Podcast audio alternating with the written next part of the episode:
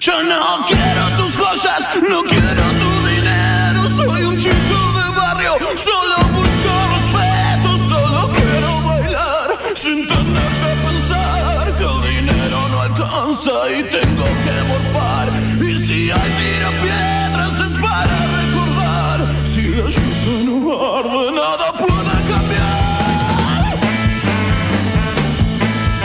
gusta entrar con esa frase. Si la yuta no arde, nada puede cambiar. Bienvenidos, estamos en la versión en vivo de Quemar un Patrullero para todos aquellos que estén en radioencasa.com ahora mismo, todos los martes de 16 a 18.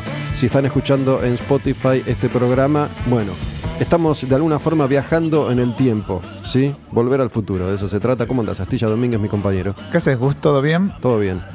Mira, hoy quería arrancar con, con esto. A ver si, si te gusta. Ya te he hablado de ellos, ya lo has escuchado, espero. Creo que sí.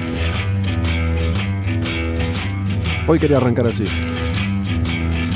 ¿Viste mm, la serie True Detective? No, pero ¿No? la conozco. ¿La conoces? Bueno, Sí. yo vi, vi la temporada 1 nada más. Pero esta música me hace acordar a esas historias de horror. No sé por qué.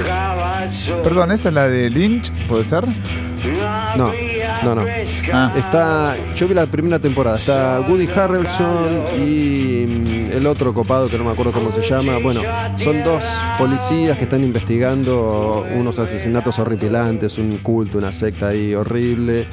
Y mm, esto que estamos escuchando es el disco que hicieron Sergio Che, el de Natas, el de Soldati, el de Ararat, y Gabo Ferro, de Panza y un y mil proyectos más. Se llama Historias de pescadores y ladrones de la Pampa, Argentina. Y tienen un par de videos muy simples pero muy lindos que cuentan unas historias que a mí se me hacen macabras, no sé a ustedes. por eso lo vinculaste con True Detective. Claro. Ahí va. Viste que en un- no la viste, pero hay un momento en el que están como buscando algo en el medio de la nada y empiezan a encontrar cosas horribles. Es una historia macabra, la de primera temporada de True Detective, después no, no la seguí. Pero yo te hago caso con tus recomendaciones. Me hiciste ver Bojack Horseman. Todavía no la terminé, pues son como 5 o 6 temporadas, no recuerdo bien. Y en un momento se me hizo tediosa. Pero te digo que la primera semana me castigué porque son capítulos de 20, 25 minutos más o menos. Es un dibujo animado, pero va muy rápido, ¿viste? Como que es, entretenido. A diferencia de, muchas series, para mí Bojack va mejorando con el tiempo. Se va poniendo más picante, más densa, es, es- es jodida. Es como. Para mí son los personajes como los Simpsons de esta generación. ¿sí? Una cosa también que hace hincapié en nosotros como seres humanos. Varios de los personajes son animales, Bojack es un caballo, pero las historias son de esa índole, ¿no? De, a diferencia de los Simpsons, que casi siempre tiene un final feliz, porque casi siempre el amor prevalece, acá nunca prevalece el amor. No, nunca prevalece y además hay que estar muy atento. Por ejemplo, a mí, no sé, lo dejé de ver dos, tres semanas y cuando volví a verlo dije, pará, ¿qué me perdí? Tengo que volver a ver casi todo porque se cruzan mucho las historias, los personajes. Quería preguntarte algo. Sí. ¿Te vas a acordar esto que estamos escuchando, sobre todo el comienzo, ¿no? A esta otra canción que es de otra serie, justo. Tiene un aire, ¿no? Sí, Lo que acabamos de escuchar con esto. sí, claro. Esta es la canción de True Blood. La serie, no sé si viste algo. No, esa no, ni la conozco. Vampiros. También, ese.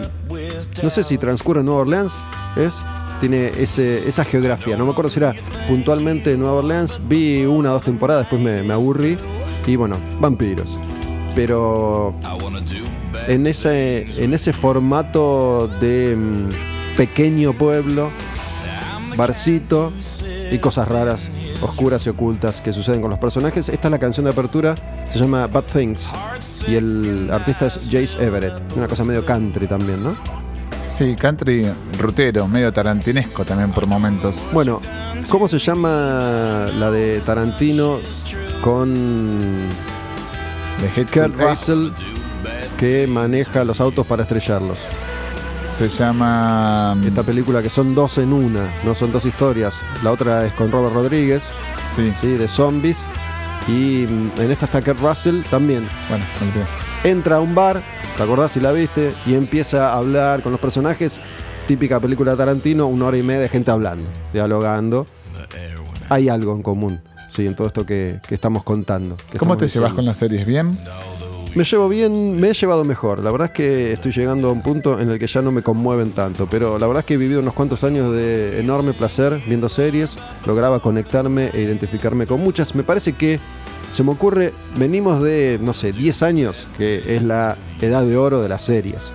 Por lo menos de, los últimos 20 o 30, qué sé yo, digo, donde las series cobraron un protagonismo inesperado hasta hace poco tiempo, gracias también al streaming y a los servicios que hoy, que hoy provee Netflix básicamente y otros proveedores en otros lugares del mundo que acá casi no llegan. Pero digo, ha habido hitos y ya es más difícil lograr siempre esos niveles de calidad, ¿no? Hay, hay un par de las que se ha hablado muy bien últimamente que no vi todavía, como Chernobyl, por ejemplo. Esa sí la vi, ¿Y? por HBO.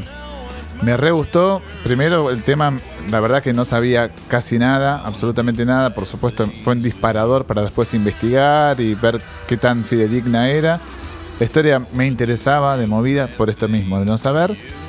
Y también para mí es importante que en una hora te cuentan bastante y que son únicamente cinco capítulos. No son Te cinco cambié, años. te cambié de música mientras contás. Bueno, no sé qué música va con Esto, Chernobyl, el otro día rusa. me, me hablaron de esta banda, de Córdoba. Ya, se llama, ¿los tenés? No. ¿Tenés a Viaje a Ixtlán? Sí, eso sí, hablamos la semana pasada. Hablamos la semana pasada. Vinieron al programa que hago en Cantilo los sábados, a Dale, tocaron en vivo. Y estamos dentro de lo que podríamos entender como post-rock, ponele, para tener una idea. Y les pedí que me recomendaran un grupo y me hablaron de IA, una banda de Córdoba, y me, me gustó bastante. Me gustó bastante. Es este sonido instrumental de canciones largas que pasan y atraviesan distintos climas. Pero me llamó la atención lo bien que suena, sobre todo lo bien tocado que está. Digo, me, me gustó. IA, I-A-H. Vos sos mi dealer musical ¿Soy tu actual. dealer musical? Sí. Actualmente sos mi dealer musical. Pagame lo que me debes, Astilla. Bueno, me tengo que poner al día. Te voy a mandar a los matones a que te empiecen por, por romper los meniques. No, por favor, no, no, no. Deja que por- me pongo al día primero y después te hago una devolución concreta de las bandas. Hoy tenemos a una de ellas, aquí de invitados. Hoy viene Marco Viera de Peces Raros.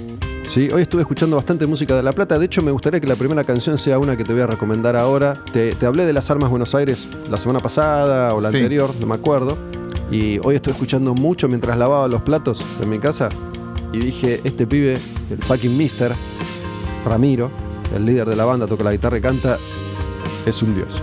En La Plata pasan cosas todo el tiempo y muchas suceden ahí. No trasciende demasiado acá en Capital. Bueno, yo vengo hablando de La Plata hace mucho. Hace mucho, sí. Acá lo hago casi todos los martes, la verdad. Pero pasan un montón de cosas tan, tan interesantes que no sé si quiero que se conozcan, ¿viste? Me pongo egoísta, me pongo miserable y digo, quiero que sea mío. Porque es, es un lugar hermoso para la música. La verdad que lo que está pasando ahí en La Plata para mí no pasa acá en Capital. Bueno, esta banda que estamos escuchando de fondo es de Córdoba, De o sea que también están pasando cosas a lo largo y ancho del país, evidentemente. Estos se llaman IA I y latina AH Ouroboros es el nombre de esta, de esta canción. Pero mira, había elegido esta porque es uno de los hits, entre comillas, de las Armas Buenos Aires. Se llama el hit del momento, que es un poquitito más rockera, más arriba, que te la quiero hacer escuchar un poco.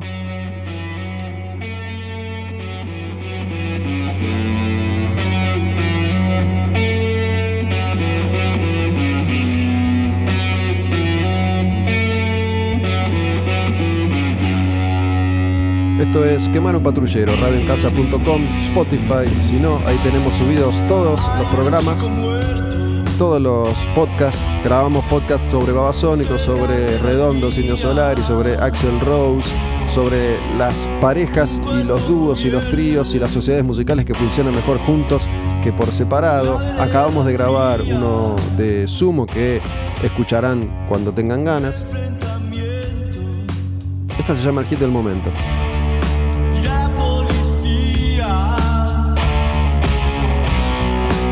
Hay una ventaja para mí del streaming y de el avance de internet por sobre las compañías discográficas. Y es que las bandas ya no tienen ningún tipo de prejuicios de hacer lo que recontra carajo quieran. No digo que antes no lo hagan o no lo hubieran hecho, sino que Hoy en día las bandas ya hacen lo que quieren, no tienen ningún consejero al lado que le dicen, maestro, dame un temita de tres minutos, que lo hacemos videoclip, le ponemos una guita lo hacemos corte de difusión. Hoy las bandas ya no hacen eso. Por eso banco con la propuesta que estamos escuchando ahora. Mira, se pueden barajar unas cuantas teorías. Yo creo que las bandas no hacen eso simplemente porque nadie está dispuesto a ponerles un centavo. Por ejemplo, digo, ¿cuál es el fenómeno de moda hace un tiempo en la Argentina? ¿Fuera del rock o en general? Fuera del rock, musical. ¿Cuál es el fenómeno más Duki, reciente? ya me olvidé cómo se llama. el Doco. trap. Da- Duki. Sí, Duki, el trap. Digo, el trap. El trap está lleno de este tipo de fórmulas. Sí. ¿sí? Donde la discográfica o el productor o quien tiene la varita mágica dice, vení vos y hacé esto. Y por eso también estamos escuchando el mismo trap una y otra vez, una y otra vez, una y otra vez. No hay nadie que diga, pará, voy a invertir 30 pesos en el rock, porque está seguro que no lo va a recuperar. Bueno, claro, tengo que hacer esa salvedad. Tenés que hacer esa salvedad. Pará, quiero que escuchemos esta canción, a ver qué, qué le sugiere. Es de las Armas Buenos Aires también. Se llama Malasia, es eh, más oscurita, más, más blusera si querés. Y me gustó mucho escucharla hoy mientras lavaba los platos. Así que la dejamos sonar un toque. Está Martín Leguizamón, también en un ratito lo van a escuchar. Nuestro licenciado en Ciencias Políticas, profesor de Historia, un tipo que une, tiende puentes, entrecruza historias. Las Armas Buenos Aires, Malasia se llama la canción. Sos una pérdida de tiempo comprobada. Si al menos lo hicieras con un poco de gracia. Pasé de todo y con vos no me pasa nada. Siento que estoy subiendo al vuelo de Malasia. Ya me cansé del vino y de las pastillas. O de calmarme con frases supuestamente inteligentes. Tu roce moderado no me hace ni cosquillas. Y un boleto de ida está adornándote la frente.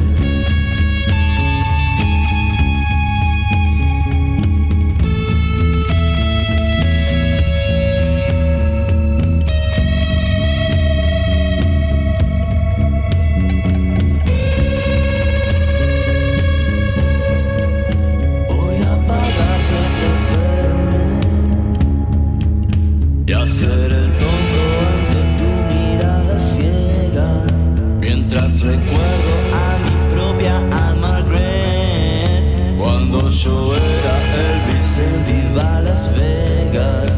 Si ni siquiera sabrías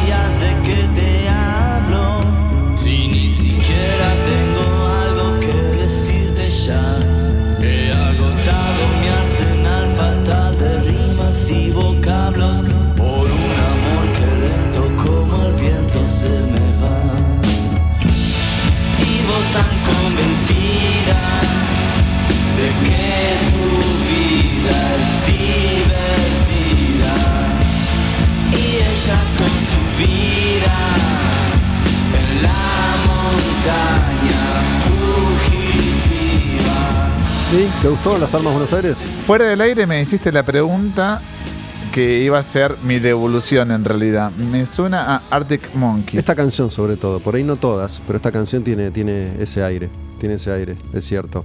Y mm, ya que estuvimos hablando de Sumo bastante, me dieron ganas de escuchar esta canción, Astilla. Me preguntaste hace un rato qué, qué me gustaba de Sumo y te dije que esta era mi canción favorita, o una de las, que es eh, Wreck Test. Mira, acá alguien me está pidiendo Foo Fighters. Voy a, voy a buscar un, un Foo Fighters para escuchar también.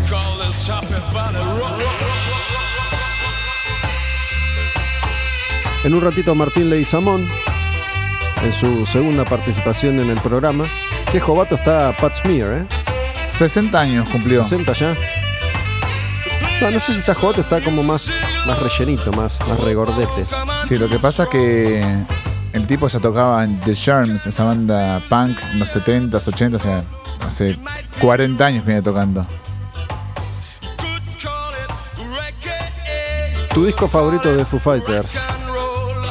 El Sin mío, repetir y sin soplar, empezando ya. El, el mío, te digo, es el primero. a mí, un grandes éxitos hago de Foo Fighters. Para mí no hay ningún disco que se destaque por encima del resto. A mí me gusta el primero. No soy un gran, por lo que veo, vos tampoco. No, Fan de, de Foo Fighters. No, no me, no me, no me llamó nunca Pero digo, primer disco. Se termina Nirvana. ¿Quién daba un mango por Dave Grohl en Nirvana? Pocos. Nadie. Digo, no se hablaba de Dave Grohl. Era uno que estaba ahí. No se hablaba de ninguno salvo de Kurt Cobain. ¿Sí? Baterista. Y de pronto sale con este disco que se supone lo hizo completamente solo, con canciones que ya venía laburando. Lo grabó solo, lo editó solo. Y para mí tiene un comienzo que es aniquilador. Arranca con esta, que es eh, This is a Call, ¿sí? De, del primer disco de, de Foo Fighters. ¿Empezaba así? No me hagas bache, David. Con el valor agregado, Gustavo, Pastilla. que Grohl rechazó la oferta para ser baterista de Tom Petty. Luego de Nirvana, Tom Petty le ofreció ser baterista de su grupo, un emblema norteamericano como pocos Tom Petty, que si supongo que va cualquier músico le dice, ¿querés tocar en mi banda? La mayoría, el 99% de los músicos le dirán sí. Y Grohl le dijo que no, porque dijo, déjame intentar al menos mi proyecto.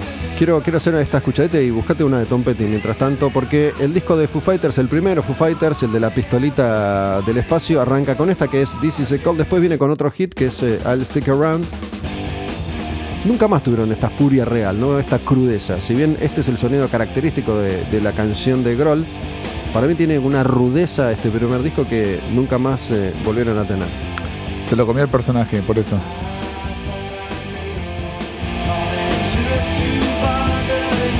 Una de Tom Petty, eh, estruendosa o una que me guste a mí porque va a bajar un poquito, pero es un tema súper oculto que me encanta. La que vos quieras, la Ahí que va. vos quieras.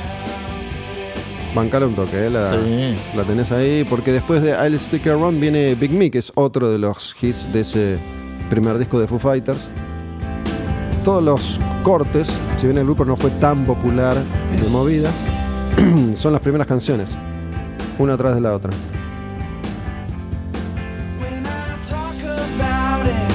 Pero ya estaban ahí todos los rasgos distintivos de, de Foo Fighters en ese primer disco. Lo que te dice que Foo Fighters es del Grohl. Sin dudas.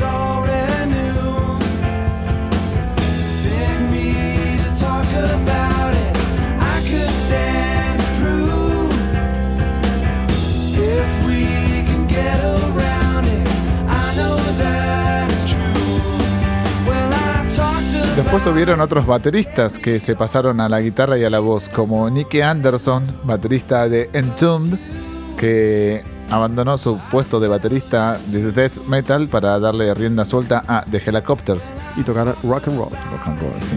Después de Big Me, en el primer disco de Foo Fighters viene otro de los temas conocidos de esa etapa que es Alone and Easy Target.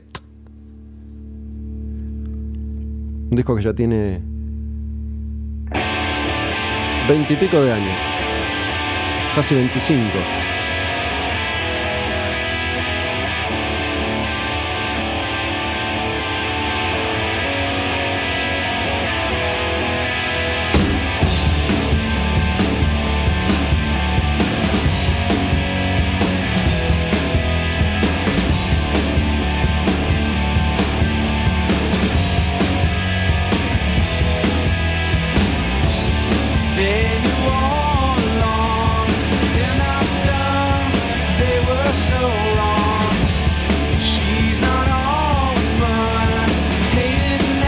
Novoselic, ¿no? Porque post Nirvana sacó una banda ¿Sabes qué? intrascendente. Tengo una teoría, a ver si, si coincidís conmigo. ¿Por qué fracasó Novoselic musicalmente? ¿Cuál es tu teoría? ¿Estás preparado? Sí. Por feo. Por feo. Se quedó gordo y pelado al toque. No tiene onda.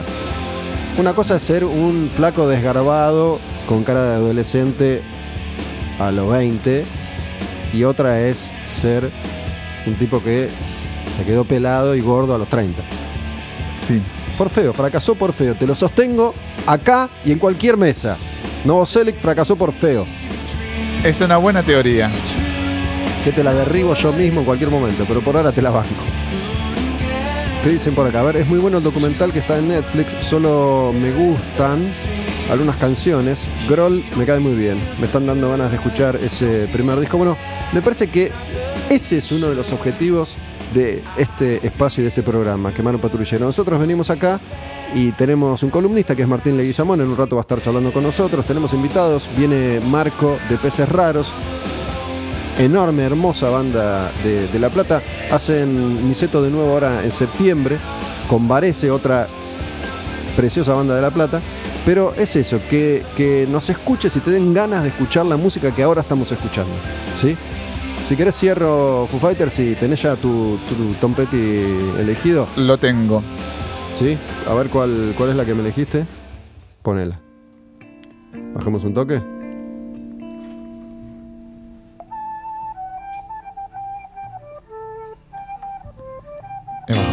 ¿Quién toca la quena? Escucha que temazo. Del disco producido por Rick Rubin, Wildflowers, del año 1994. El anteúltimo tema del disco, de un disco de 15, 14 canciones, es el anteúltimo. Tema perdido de Tom Petty. Ese es el disco que, que hay que escuchar si no escuchaste nunca a Tom Petty, el disco careta, el disco gitero, o uno de los discos giteros. Sí. Sí, tiene muchos hits. Pero Porque es un artista, es un artista que tiene dos o tres canciones conocidas, realmente conocidas en Argentina. No es un artista muy conocido en Argentina. Free Falling, gracias que tiene conocido. Sí, Mary Jane's Last Dance. Esta es la esencia de Rick Rubin. Toca tranquilo, como si estuvieras en el living de tu casa. Y Tom Petty le hizo caso. A ver qué tengo por acá. Estoy haciendo un directo en Instagram hace un ratito, ya lo voy a cortar. Mandanos un saludo, Olmedo, somos de Avellaneda. Nuestra banda Atados al Ánima pronto saca un demo. Saludos a ustedes, chicos. ¿Sí? Acá el Masi se comunicó al WhatsApp de la radio, que no sé si lo dijimos alguna vez, pero es 54911 2899 9200 y dice Dave Grohl es el Cristiano Ronaldo del rock. No sé qué significa eso. No sé si estar de acuerdo o no, porque no sé qué significa.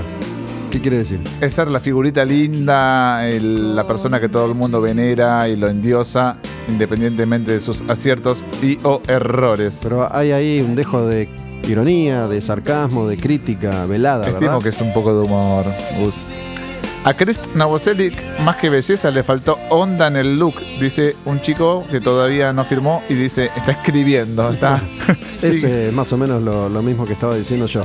Para, ¿sabes que Tengo un grandes éxitos de Tom Petty en el auto y lo vengo escuchando seguido. Y me gustó mucho esta, esta canción. Si te cambio Tom Petty por, por Tom Petty, hay que darle stop a esa y play a esta, mirá. Claro. Me encanta esta canción. Primer disco de Tom Petty. Estoy laburando, gracias por hacer el laburo más llevadero, dice alguien por acá en Instagram. Mientras leemos estos mensajes y escuchamos algunas canciones,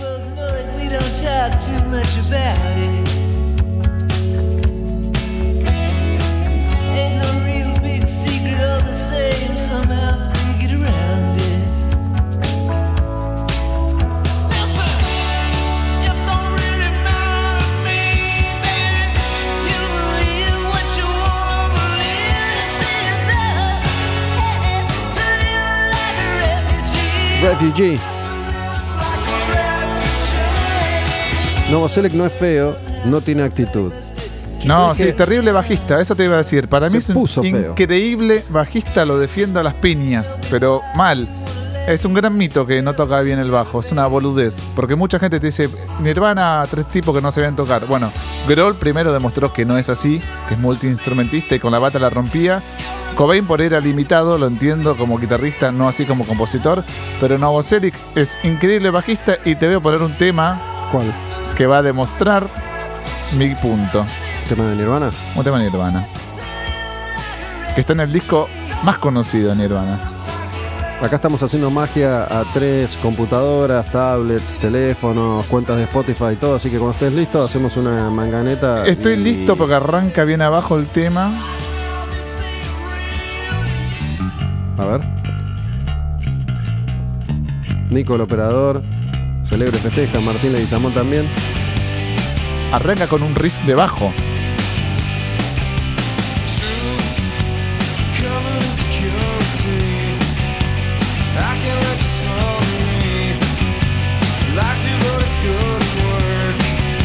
Dibuje, maestro.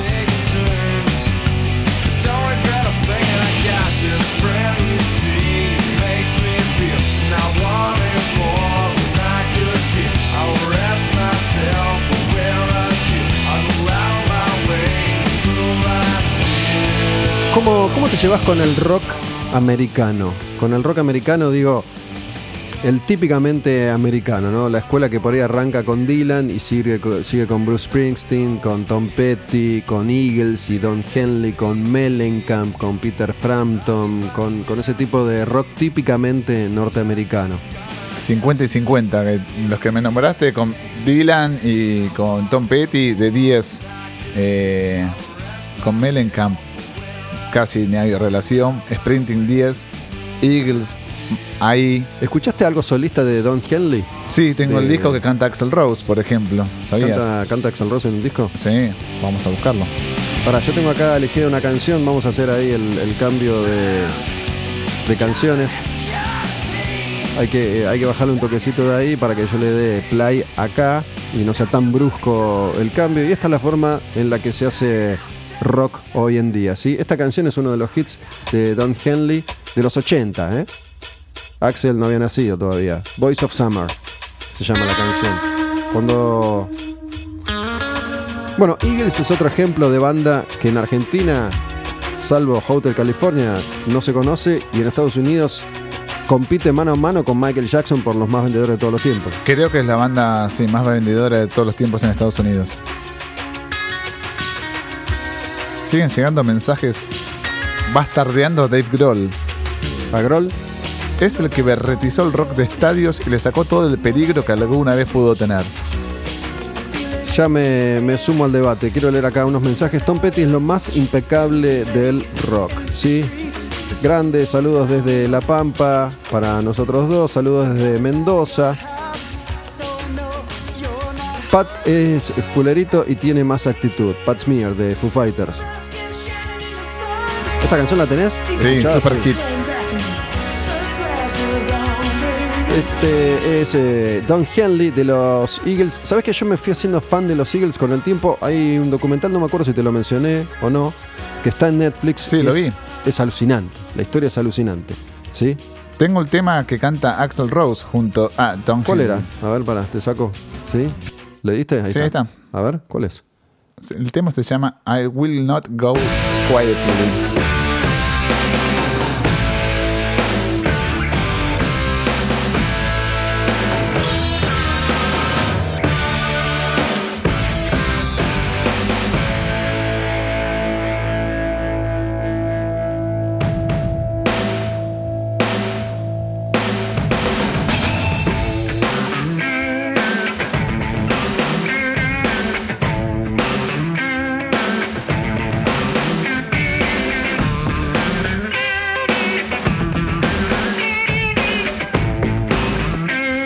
Axel grabó este tema en 1990, cuando estaba en su apogeo. Pero para cuántas colaboraciones hizo Axel en estudio en su vida?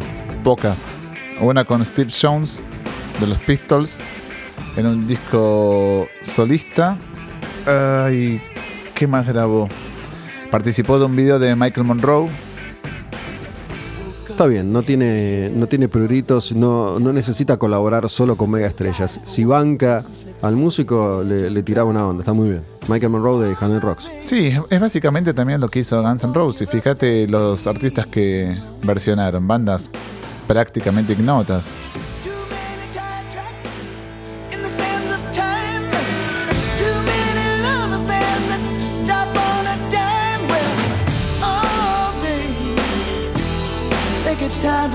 Por ahí alguien está escuchando y dice, para, yo de esto no conozco nada, no sé de qué me están hablando. Bueno, acá te tiro la más conocida de todas para que... Ahí viene Axel, a ver, para. Vamos a escuchar a Axel, vamos a escuchar a Axel.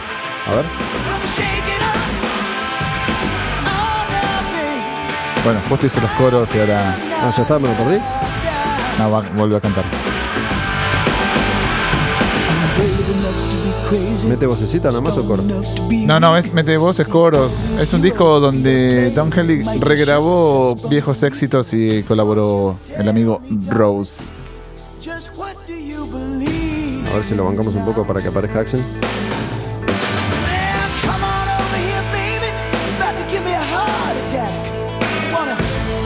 Axel cantó con Tom Petty también, no te olvides, en vivo.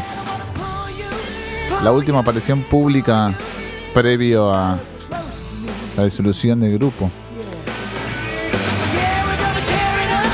Ahí. Unos coritos. Para, ¿dónde llamaste a Axel para que haga? Eh, Te suma, siempre. Esta es la canción que yo decía que conocemos todos, aunque no sepamos que es de Eagles. Es un mega ultra clásico. ¿No te da ganas de llorar esta canción? El tema de Tom Petty que te pasé antes, me dan ganas ¿Te de llorar. de llorar esa canción? Sí. Esta es Hotel California. El documental, mírenlo, si les gustan los documentales de música, mírenlo porque es, más allá de que conozcan o no, les gusten o no los Eagles, el documental es hermoso. Hay muchos documentales así, ¿no? Que independientemente de tu gusto musical o de tu conocimiento, te empapan en la materia y te dejan enganchado.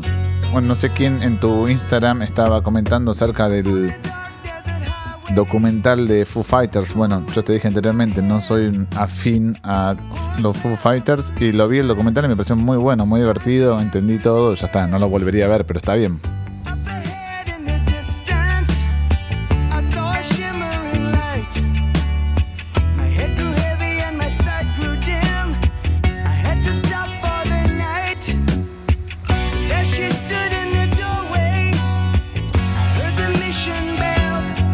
Bueno, esta es Hotel California, pero te voy a ir a un lado completamente diferente. El otro día leí un mensaje que nos dejaron por algún podcast anterior que grabamos y que están ahí en Spotify para que escuchen.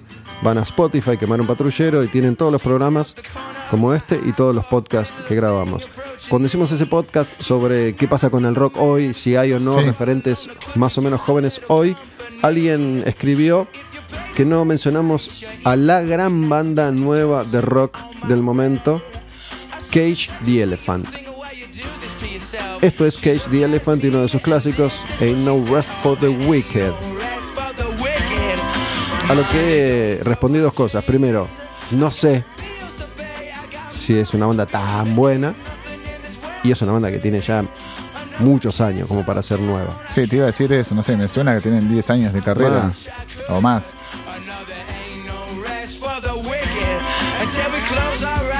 For good.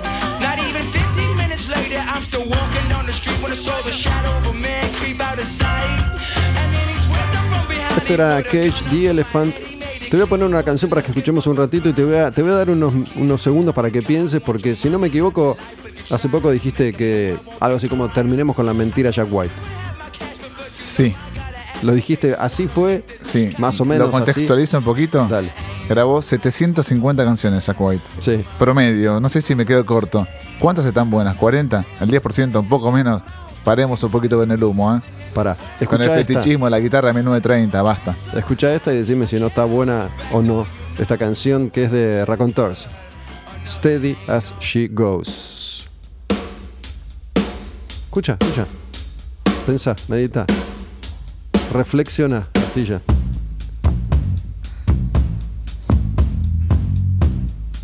Te bancaron con Grohl, no sé si te van a bancar con Jack White. Este, just- este tema justo está buenísimo. Pero me cagaste.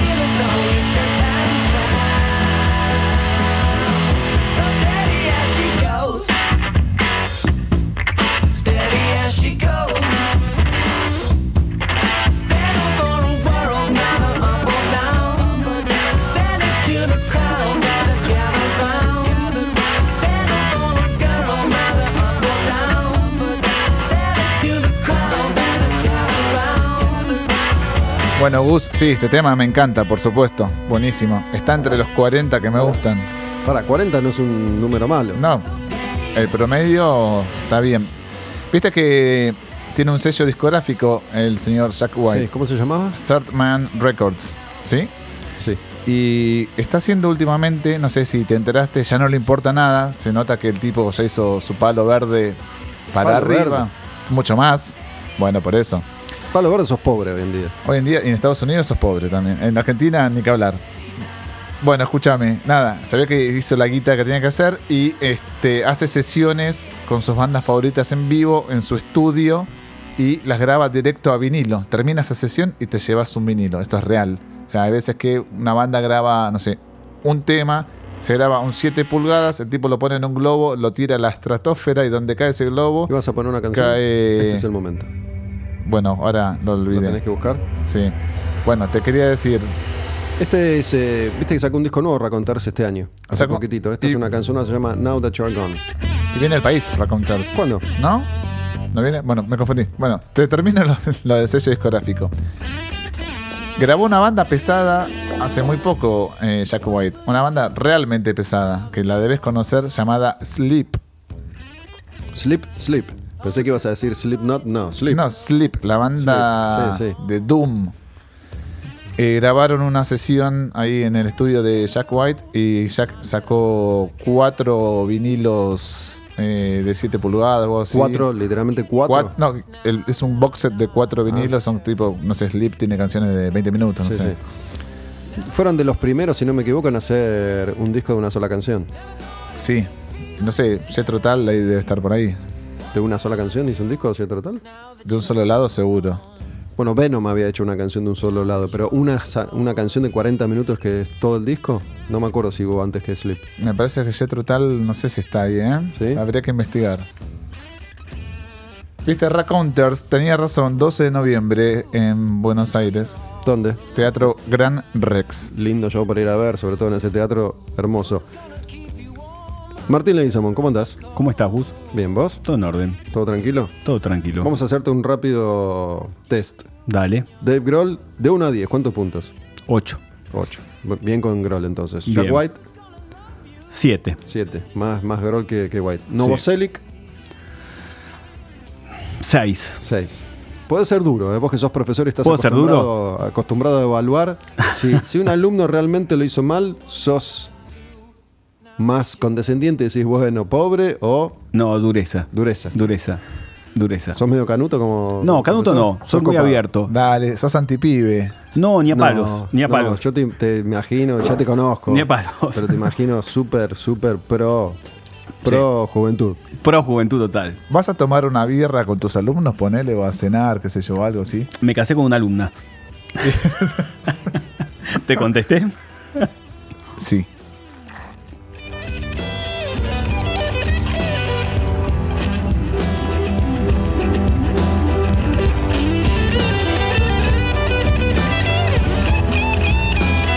¿Qué querés escuchar, Martín? Antes de empezar a hablar Antes o de después. empezar a hablar. Y a ver, ¿Qué tenés ganas de escuchar? vos te debes acordar. ¿Cómo se llama la canción de Tom Petty que aparece Johnny Depp? Ah, sí, ya te la, la- la voy a O poner. sea que estamos con Tom Petty. Es el video de Johnny Depp. Exacto. Mientras buscan esa, yo me había quedado con ganas de escuchar esta, esta canción de Helacotters. Los mencionaste vos hace un rato, esta banda de rock and roll de Suecia, para mí la mejor en su género. Esta canción se llama By the Grace of God. La escuchamos un poco mientras Martín y Astilla buscan Tom Petty.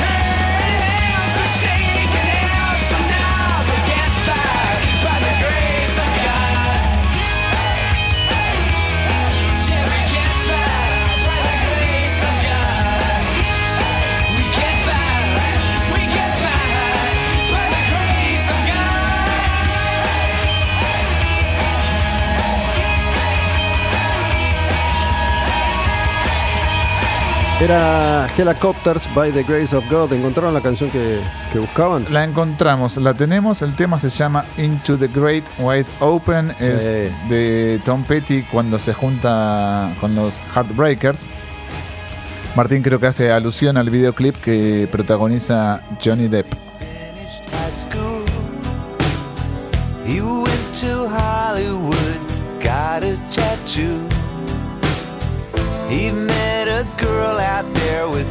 Tattoo too. The future was wide open. Linda canción, linda canción. Hacemos un eh, repaso. Sí, Martín Leguizamón, licenciado en Ciencias Políticas, Exacto. profesor en la Universidad de Buenos De Aires, Buenos Aires. en la UBA, fanático del surf, de la música, de la literatura, de la política, de la filosofía, un tipo muy completo que viene hoy por segunda vez al programa y mm, eligió esta canción de Tom Petty. Antes de darle pie a Martín y su columna de hoy, quiero recordarles que pueden colaborar con la causa, ¿no? Y esta frase tiene un significado más clave que nunca. Estamos en una, no solo en una nueva etapa, en una nueva era en cuanto a la creación de contenidos, sino que además estamos en el horno argentino. ¿Sí? No sé, no sé ustedes. Yo tengo 50, Martín, 53. 53, Astilla. 39. 39. Bueno, dos generaciones diferentes en este caso, pero que yo recuerde como adulto, en lo que a mí personalmente respecta, esta es la peor crisis que, que me tocó vivir. A mí, sé que hay gente que en otras oportunidades la ha pasado mucho peor, sé que hay gente que ahora la está pasando horrible, algunos no, pero bueno, como estamos en el horno argentino, como cada tanto, pueden colaborar con la causa sumándose a quemar un patrullero, van a radioencasa.com, que es donde ahora pueden estar escuchando en vivo este programa. Todos los martes salimos en vivo, de 4 a 6 de la tarde, después subimos todo a, Spotify. Y sumarse con 100 pesos al mes, ¿sí? Débito automático, completan los datos, que es muy, muy simple, ¿no? Nombre, apellido, tarjeta, un mail algo más. Y pueden colaborar por suscripción, como tantos otros medios y proyectos y creaciones artísticas se están gestando hoy en día para que podamos seguir haciéndolo, para que podamos sumar más contenidos. De hecho, sumamos uno hace poco, que es por un puñado de dólares. Sí, es el podcast que estoy realizando junto a un cineasta, un director de cine argentino, Nicanor Loretti, conocido por haber hecho 27, Diablo, Kryptonita. El podcast lo estrenamos en Spotify todos los jueves. Aborda una película con su respectiva banda sonora. Tratamos que en su, por lo menos en estos comienzos, esté vinculado con el rock. Ya pasaron singles, ya pasó Judgment, Judgment Night, que es el podcast que creo está esta semana. ¿Qué viene después? Y ahora viene el último gran héroe, Last Action Hero. Había ahí, a ver, Megadeth, ACDC, Alice in Chains. Todas sí, No más acuerdo todavía. No me acuerdo más. Queensryche, Queensryche. Anthrax. Qué increíble, ¿no? Hay, hay pocas historias como la de Queensryche, ¿no? Son pocas las bandas. Seguramente hay muchas más, qué sé yo. Ya me acordé de Quiet Riot, por ejemplo. Digo, bandas que fueron enormemente populares en un momento y después pss, siguen existiendo, pero son una porción minúscula de lo que alguna vez fueron. Sí, y además eh, es una banda nativa de Seattle, con todo lo que representa salir de esa ciudad, ¿no? Que siempre tenés como momento de gloria. Jimi Hendrix, Queensryche, Cobain, no los estoy emparentando, pero más o menos viene por ahí. Como te decía Gus, el podcast que viene el jueves estrenamos en Spotify por un puñado de dólares dedicado a Last Action Hero, la película discreta, larguera, que Nicanor tiene mucha data al respecto de por qué fue larguera ¿Cuál era? ¿Sabes que ni me acuerdo si, si la vi? Schwarzenegger, Schwarzenegger post- hace de Post Terminator. de él mismo. Es un chico que tiene un, un boleto dorado para ingresar a la pantalla de cine e ingresa a la pantalla de cine y vive la realidad que estaba viviendo en la pantalla en la, en la película Schwarzenegger. no, no sé si la vi. Ya que hablamos de, de Queensryche, así como hablamos de Eagles hace un ratito, digo, capaz conocen esta, esta canción, es la más conocida de, de Queensryche, ¿sí? Es esa baladita. Me querés hacer llorar en serio, Gus. Silent Lucidity que se coló ahí sobre el final de una era para la música pesada porque ya Nirvana les estaba pisando los talones a todos. Pero igual te digo, los primeros cuatro discos de Queensryche, a ver si me olvido alguno. El primero que es eh, Warning, Rage for Order, Operation Mindcrime y Empire son cuatro glorias absolutas del heavy metal. Tipos que experimentaron como pocos, que le abrieron el camino a muchísimos, muchísimos grupos de música pesada, investigando en lo progresivo y también incorporando nuevas tecnologías a la hora de hacer música pesada. Son obras maestras los cuatro discos, son alucinantes. Me encantan y también hay un dato de color de Queensryche. Vos decías pocas bandas como ellos, mencionabas a Quiet Riot que implosionaron después de un exitazo. Queensryche también es una de las pocas bandas que tuvo dos formaciones con el mismo nombre.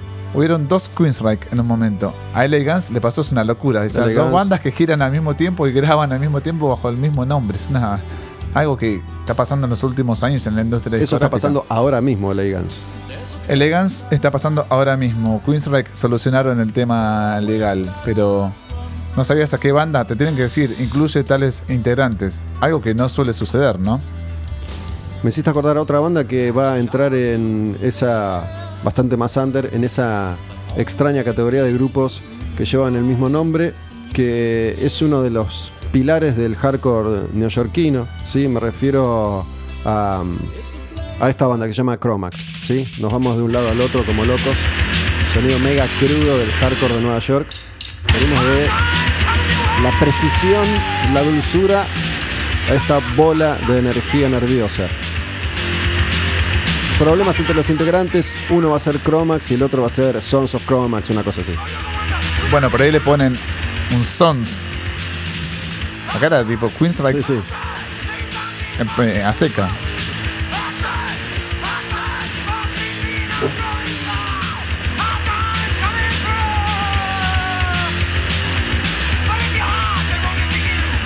Esto me gusta de un programa como Quemar un Patrullero. Vamos de Tom Petty a Queensryche, de Queensryche a Helicopters y de Helicopters a Chromax en el espacio de 5 minutos.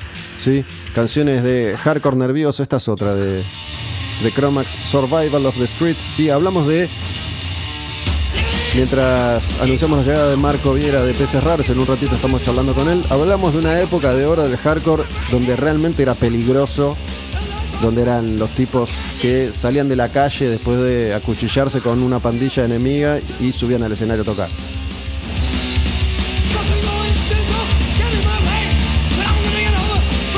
Tenés que ver el documental de, de Agnostic Front. Me Ya te lo que está- recomendé. que está muy bueno, me dijiste que está muy bueno. 10 puntos. ¿Te gustó el hardcore alguna vez, Martín? El hardcore siempre lo, lo identifiqué con el siglo XIX y las invasiones inglesas. ¿Por qué? Por esa, esa locura de que se podía vivir en una calle media asfaltada, media adoquinada y media de tierra y casajas coloradas marchando, gritos, mujeres, aceite y, y nerviosismo. Estado de crispación, como diría Una Hobbes. cosa medio frenética. Sí, crispación, estado de tensión latente donde el hombre podía ser el lobo del hombre. Esta era una de las características de, de ese hardcore, ¿no? Este coso medio que Biohazard usó tanto también, ¿no? Esta especie de te meto en la canción. Biohazard igual era una orquesta sinfónica, la de todas estas bandas, ¿no? Ponele.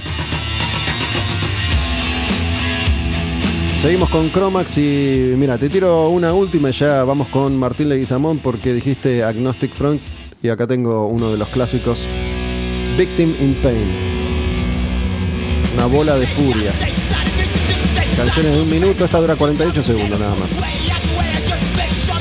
Para meternos en tu columna, ¿qué necesitamos? Me imagino que esto es demasiado corrosivo. Hay una parte que vamos a llegar a eso en mi columna, pero me gustaría empezar con Crua Chan de Sumo. Ah, dale, hoy estuvimos hablando bastante de sumo. Sí, grabamos un podcast con Astilla que al momento de estar haciendo esto en vivo, acabamos de grabarlo, no está, no está subido, pero por ahí cuando escuchan esto ya en Spotify va, va a estar. ¿Me dijiste sumo cuál? Crua Chan. Acá está, vamos entonces, nos vamos de un lugar a otro, salimos de Agnostic y nos metemos con Sumo y Martín Leguizamón. En un ratito, Marco de Peces Raros. ¿Trajiste material solista, Marco? Sí, está, está lanzando su carrera solista. Martín, Bueno, me encanta. Es una canción que escuché en el 89 por primera vez. Tuve la posibilidad de, de verla en obras. Y siempre me llamó la atención la historia.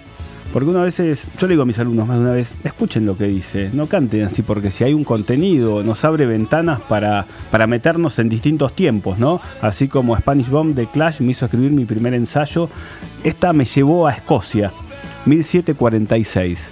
Esta canción habla de la batalla de Culton, no sé si la conocen, una batalla donde mueren sí, todos los me clanes. mataste, yo digo, bien pedo. No, no, perdón, eh, porque también eh, la, la historia detrás de la canción es eh, la educación escocesa de, de Luca, por eso la gaita, y era una, un himno y una marcha que le habían enseñado en el colegio a partir de la, de la historia que va a contar Martín. Bueno, esta canción nos va a llevar a varios lados. A o ver. sea, primero en 1746, los clanes eh, donde el rey Estuardo, desterrado de Inglaterra, empieza a formar los clanes para recuperar Inglaterra y pelear contra Humberland o Jorge II, ¿no? Donde empiezan a, invadir Escocia, empiezan a hacer desastres en Escocia y el grito cruachán quiere decir afuera ratas, ¿no? En esa batalla de Culloden terminan muriendo 5.000 escoceses. Mueren los Mackinton, los MacDonald, los MacFraser y los MacDougall. Pero Mackinton, Sarah Mackinton, llega a Argentina, llega a Buenos Aires porque la va a cuidar Martín de Álzaga, que era primo, hermano de George Mackinton, que muere en Culloden. Martín de Álzaga. Martín de Álzaga, obviamente, es el que va a pelear en las invasiones inglesas junto con los hijos de Mackinton. Y le sorprende a él el grito, Cruachan. Y le pregunta, ¿por qué gritan Cruachan? Pues estamos, ven- estamos peleando contra las casacas rojas en pleno Buenos Aires, que son los que mataron a mis tíos, a mis abuelos. Entonces, Cruachan llega por primera vez a Argentina en 1806 y en 1807. Es una cosa interesantísima ver cómo llega esa frase, ¿no? Un grito de batalla. Es un grito de batalla de los clanes donde decían tenemos que pelear contra todos. Luca después lo toma y empieza a contar lo que fue esa batalla, cómo terminan matando a todos, cómo eh, los ingleses bastardean a la gente y cómo el monte de Culloden termina matando a los clanes y a los Highlanders. Pero no termina ahí esta Es- frase. Perdón, ¿es Gaelic eh, Cruachan? Exacto, es Gaelic. Es Gaelic. El, idioma original inglés, digamos, como un léxico nativo de... Exacto. de- de- Se ve mucho allá. en la serie Outlander, no sé si pudieron verla, justamente habla de esa batalla de Culloden donde van a morir todos y hay cruces de tiempo. Pero Martín Álzaga, cuando llega ya la política fuerte en Argentina en 1810, por una cuestión de eh, conspiraciones, porque él había estado con la mujer de Saavedra, lo terminan agarrando, lo torturan y lo terminan eh, ahorcando en plena Plaza de Mayo y antes de que lo ahorquen grita Cruachan también. O sea, vemos como esta canción que aparece en el 89 en Argentina, no tenemos ni idea cómo llega antes, ¿no? Y hay algo interesante. Este Cruachan va a llegar en 1964 a un director de cine británico que se llama Peter Watkins, que empieza a filmar un documental de lo que fue esa batalla, pero haciendo paralelismos con Vietnam. Y empieza a jugar con los medios de comunicación, como los primeros periodistas, caso Andrés Percival en Argentina, ¿En va a? Vietnam y entrevista a los primeros eh, soldados vietnamitas y a los primeros soldados yanquis. Y lo que hace el director inglés es entrevistar de una manera de ficción y en blanco y negro. El documental es maravilloso para el año, que es el 64. Los entrevista a los soldados que van a pelear contra los escoceses. Y hace como cruces de tiempo en blanco y negro donde va a entrevistar a los mismos Highland cantando Cruachan, ¿no? O cantando sus propios himnos. Dentro de ese movimiento anti-yankee, este británico empieza a criticar a, sus propios, a su propia monarquía, que hizo lo mismo que estaban haciendo los yankees en Vietnam. ¿Y cómo llega a Estados Unidos esto? Por dos surfistas. Uno se llama eh, Tom Walker y otro Jack Stewart. Jack Stewart y Tom Walker son estudiantes de la UCLA de Ciencias Sociales y son los primeros que empiezan a manifestarse en contra de Vietnam. La Uni- Universidad de California. California, Los Ángeles. Y además surfaban para ellos. Eh, empiezan a mostrar este documental dentro del contexto de, de la misma universidad. No nos olvidemos, año 64 muere el año anterior Kennedy, las Black Panther empiezan a jugar su juego, estuvo Malcolm X, y estos yankees empiezan a decir, nosotros no queremos ser yankees, no van a decir ni yankees ni marxistas como el peronismo, sino vamos a ser, queremos ser como los escoceses que pelearon contra los británicos. Los británicos en este momento es el Estado, nosotros no vamos a quemar un patrullero, pero vamos a quemar tanques. Yo te digo, tengo ganas de salir a quemar patrulleros al grito de Curva Chan. Bueno, justamente esa es la idea. Y Jack Steer, que es el surf- un surfista que después queda primero en el ranking, se tatúa Crua Chan en el brazo izquierdo. O sea, mirá lo que nos va derivando una canción que cantó Sumo en un momento y fuimos de 1746 a 1808 y a lo que es Vietnam, ¿no? En Vietnam y lo que va a ser Gustock, había varias carpas que decían Crua Chan. Algo que nos cambia, que nos modifica y nos hace entender el porqué los escoceses, ¿no? Nos tatuamos Crua Chan en el brazo, en el antebrazo derecho, y ese es el brazo con el que vamos a tirar bombas molotov. Sería interesantísimo. Vos fíjate, Todo esto es en juego, chicos, es figurativamente hablando, son metáforas, son símbolos. Por eso mismo también en Apocalypse Now, que es la película que retrata la guerra de Vietnam, hay surfers. bueno, ese es el guiño El que... grito es Charlie Don't Surf. Que se Exactamente. inmortalizó en remeras y qué sé yo. Y, el- y los surfistas se enojan muchísimo con esa película porque muestran a los surfistas surfando como si nada pasara, tratando de pasar un gran momento dentro de lo que era Vietnam. Y los surfistas se opusieron a Vietnam. Y en la película eh, hubo una gran crítica por parte de Tom Curren, que fue otro gran surfista, que dijo, ¿por qué nos muestran como tontos en Vietnam comiendo los famosos eh, caramelos calientes y estando con el sargento que tenía el símbolo de Coster, con el sombrero de Coster del séptimo regimiento del momento? Los surfistas no somos así. De hecho, después los Hot Chili Peppers, cuando empiezan a hablar de, lo que es el surf y cómo los salva a ellos, también critica en cierto modo esa película. Porque dice, no queremos más surfistas tontos, queremos surfistas como los que fueron. Eh, no es el Golden Boy. Es el hombre que grita Cruachan, el hombre que se opone, el hombre que dice, me meto al mar para dejar atrás la civilización. O sea, el surf también es un acto revolucionario, igual No. que quemar un patrullero. Vos que, que surfeás, ¿no, ¿no existe más ese estereotipo del surfista o sí? Todavía. Ya, ya sabemos que, que son más combativos como los skaters, ponele, que tienen que ver con esas tribus. De hecho, cambió la idea. Vos fíjate, a partir de lo que es la guerra de Vietnam, la imagen del surfista cambia. Eh, está el free surfer, que es el que no compite, el que puede gritar Chan, y está el surfista que se vendió. eh, que dice necesito marcas, necesito sponsor, necesito eh, que me vean. Pero más que nada, un tipo como Jack Johnson, por ejemplo, que se rompió la mandíbula en Waimea, tengo una canción que se llama Me rompí en Waimea, apunta justamente a ese lado más alternativo. ¿Waimea ese- qué es? Waimea Bay es un lugar, claro, donde se surfa y son las olas más gigantes del mundo, ¿no? Ahí murió Derek Ho. Eh, Jack Johnson justamente apunta a eso, a entender lo que es la libertad. Eh, hablar de libertad a partir de entender la historia. Eh, hablar de la libertad, entender lo que puede ser un Krubayan. Hablando de la libertad a partir de eh, Cook llegó a las Islas Hawái y conoció el surf. Pero antes hubo otro que lo conoció, nuestro Hipólito Bullar. Todo el mundo conocemos la calle Hipólito Bullar. Sí. Hipólito Bullar fue el primero que pelea por las armadas, por la Armada Argentina, llega a California, pone la bandera argentina, la toma una semana, pelea contra lo que era el imperialismo español, que podía ser Don Diego de la Vega, el Zorro, que estaban ahí. Durante esa semana, California es de las provincias unidas del Río de la Plata y de Buenos Aires, y de ahí se va a Hawái. Llega a Hawái, se hace amigo de Jamejalahu, que era el emperador hawaiano, y le enseñan a hacer surf. ¿En serio? Y es el primero que reconoce la independencia de Buenos Aires. Pues dice, yo vengo de acá, pasó esto, esto, esto y peleamos contra el imperialismo. Gritamos Cruachan, pero a la vez queremos ser libres. Y Jamejalahu dijo, acá son reconocidos como libres y pueden entrar cuando quieran. Entonces, Hipólito Bullar surfa, es una imagen emblemática del surf argentino, allá por 1816. Entonces, está bueno cruzar esta idea de libertad a partir de deportes, a partir de un grito y a partir de lo que son las gaitas escocesas, ¿no? Estoy viendo un anime que se los recomiendo si les copa el anime, que se llama Samurai 7, Samurai 7, ¿sí? Y es una, una aldea que cosecha arroz oprimida por los bandidos. Los bandidos son como samuráis vendidos que están fortalecidos con los robots típicos del, del anime y someten a las poblaciones, les hacen cosechar esclavizándolos para después quitarles y matarlos de hambre, les quitan todo el arroz. Entonces, una de esas aldeas dice, voy a reclutar verdaderos samuráis para que acaben con, con los bandidos. Así que imagino a todos estos personajes que acabas de, de nombrar, reclutémoslos y saquémoslos a la calle. Por favor. Eh, Sería más que interesante, ¿no? Te puse un poquito de música surf para condimentar tu, tu relato. Hace bien, hace bien. Y vos fíjate, cuando se habla del surf en Argentina no se menciona Hipólito Bullar. Se habla más que nada de la década del 60, de cuando Gil va a Perú y trae y hace pasar por los jugadores de Boca las tablas como método de entrenamiento. Pero el surf en Gil Argentina... es Daniel Gil, Daniel Gil, claro. el que está en Mar del Plata. aún. Exactamente. El padre era presidente de Boca y en el año 66 hace traer las primeras tablas y las hace pasar como métodos de entrenamiento, porque la aduana decía, ¿qué traen acá? Y bueno, trae las- estas tablas que son los primeros surfistas que van a estar después a Guerre, Gil, todos en Mar del Plata.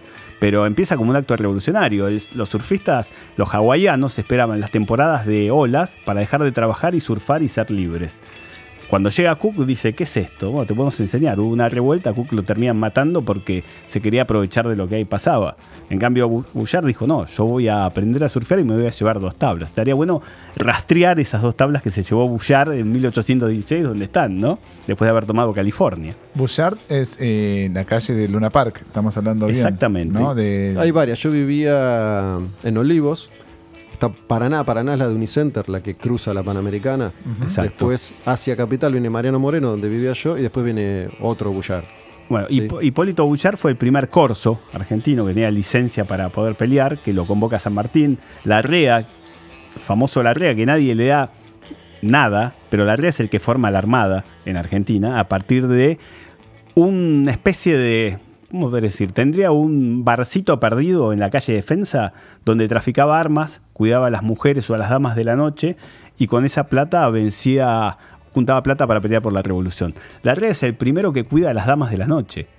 Eh, dicen que cuando la REA muere, y puede sonar Guns N' Roses, November Rain, lo llevan sus tres damas al ataúd a enterrar en, en la Recoleta. Dicen que una mañana de mayo, lloviendo, tres damas vestidas de negro llevaron el ataúd de, de la REA a, a pleno, a plena Recoleta, ¿no? que en ese momento era el cementerio de la clase que podía. No lo iban a enterrar enfrente de, del Banco Nación que es hoy, donde está el, el viejo cementerio de almas perdidas y hoy es un banco, ¿no? Es interesante jugar con la ciudad, con esos momentos, ver cómo el rock los atraviesa también, ¿no? La REA lo banca a Bullar y Bullar termina siendo el primer surfista argentino, primer Beach Boy, se podría decir. Martín Leguizamón, en Quemar un Patrullero, ¿te quedás? Me quedo un rato más. Te quedás un ratito más. A mí me dieron ganas de escuchar mientras te, te seguía en tu, en tu relato, hablamos de unas cuantas cosas, pero esta, esta canción que es el prototipo para mí de, de la música de Vietnam y todo este clima de Apocalypse Now que, que estuviste describiendo recién, que es Run Through the Jungle de Creedence. ¿Sí? Si les parece, en un ratito charlamos con Marco de Peces Raros, que está en Quemar un Patrullero, en vivo, en radioencasa.com ahora mismo, martes, de 4 a 6 de la tarde.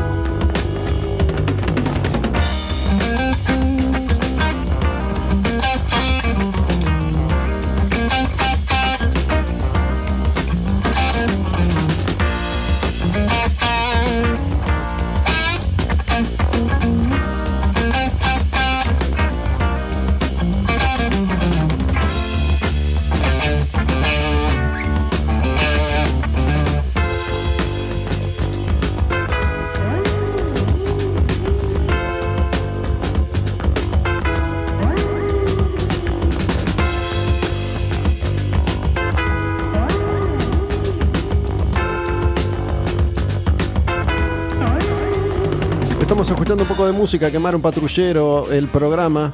Esto es CC Top y Cheap Sunglasses. Antes fue Run Through the Jungle de Credence y mm, te robo un minuto más, Astilla. Me dieron ganas de escuchar un Leonard Skinner, sí, y después nos metemos en esa canción que había elegido Astilla y ya empezamos a charlar con Marco Viera de Peces Raros que el mes que viene, en septiembre, vuelven a tocar acá en Niceto con Vareces, ¿no? Marco no, con Varese. Ahí está, sí, dos bandas hermosas de La Plata. Esto era CC Top y esto es Leonard Skinner. Un poco de rock and roll, el quemar un.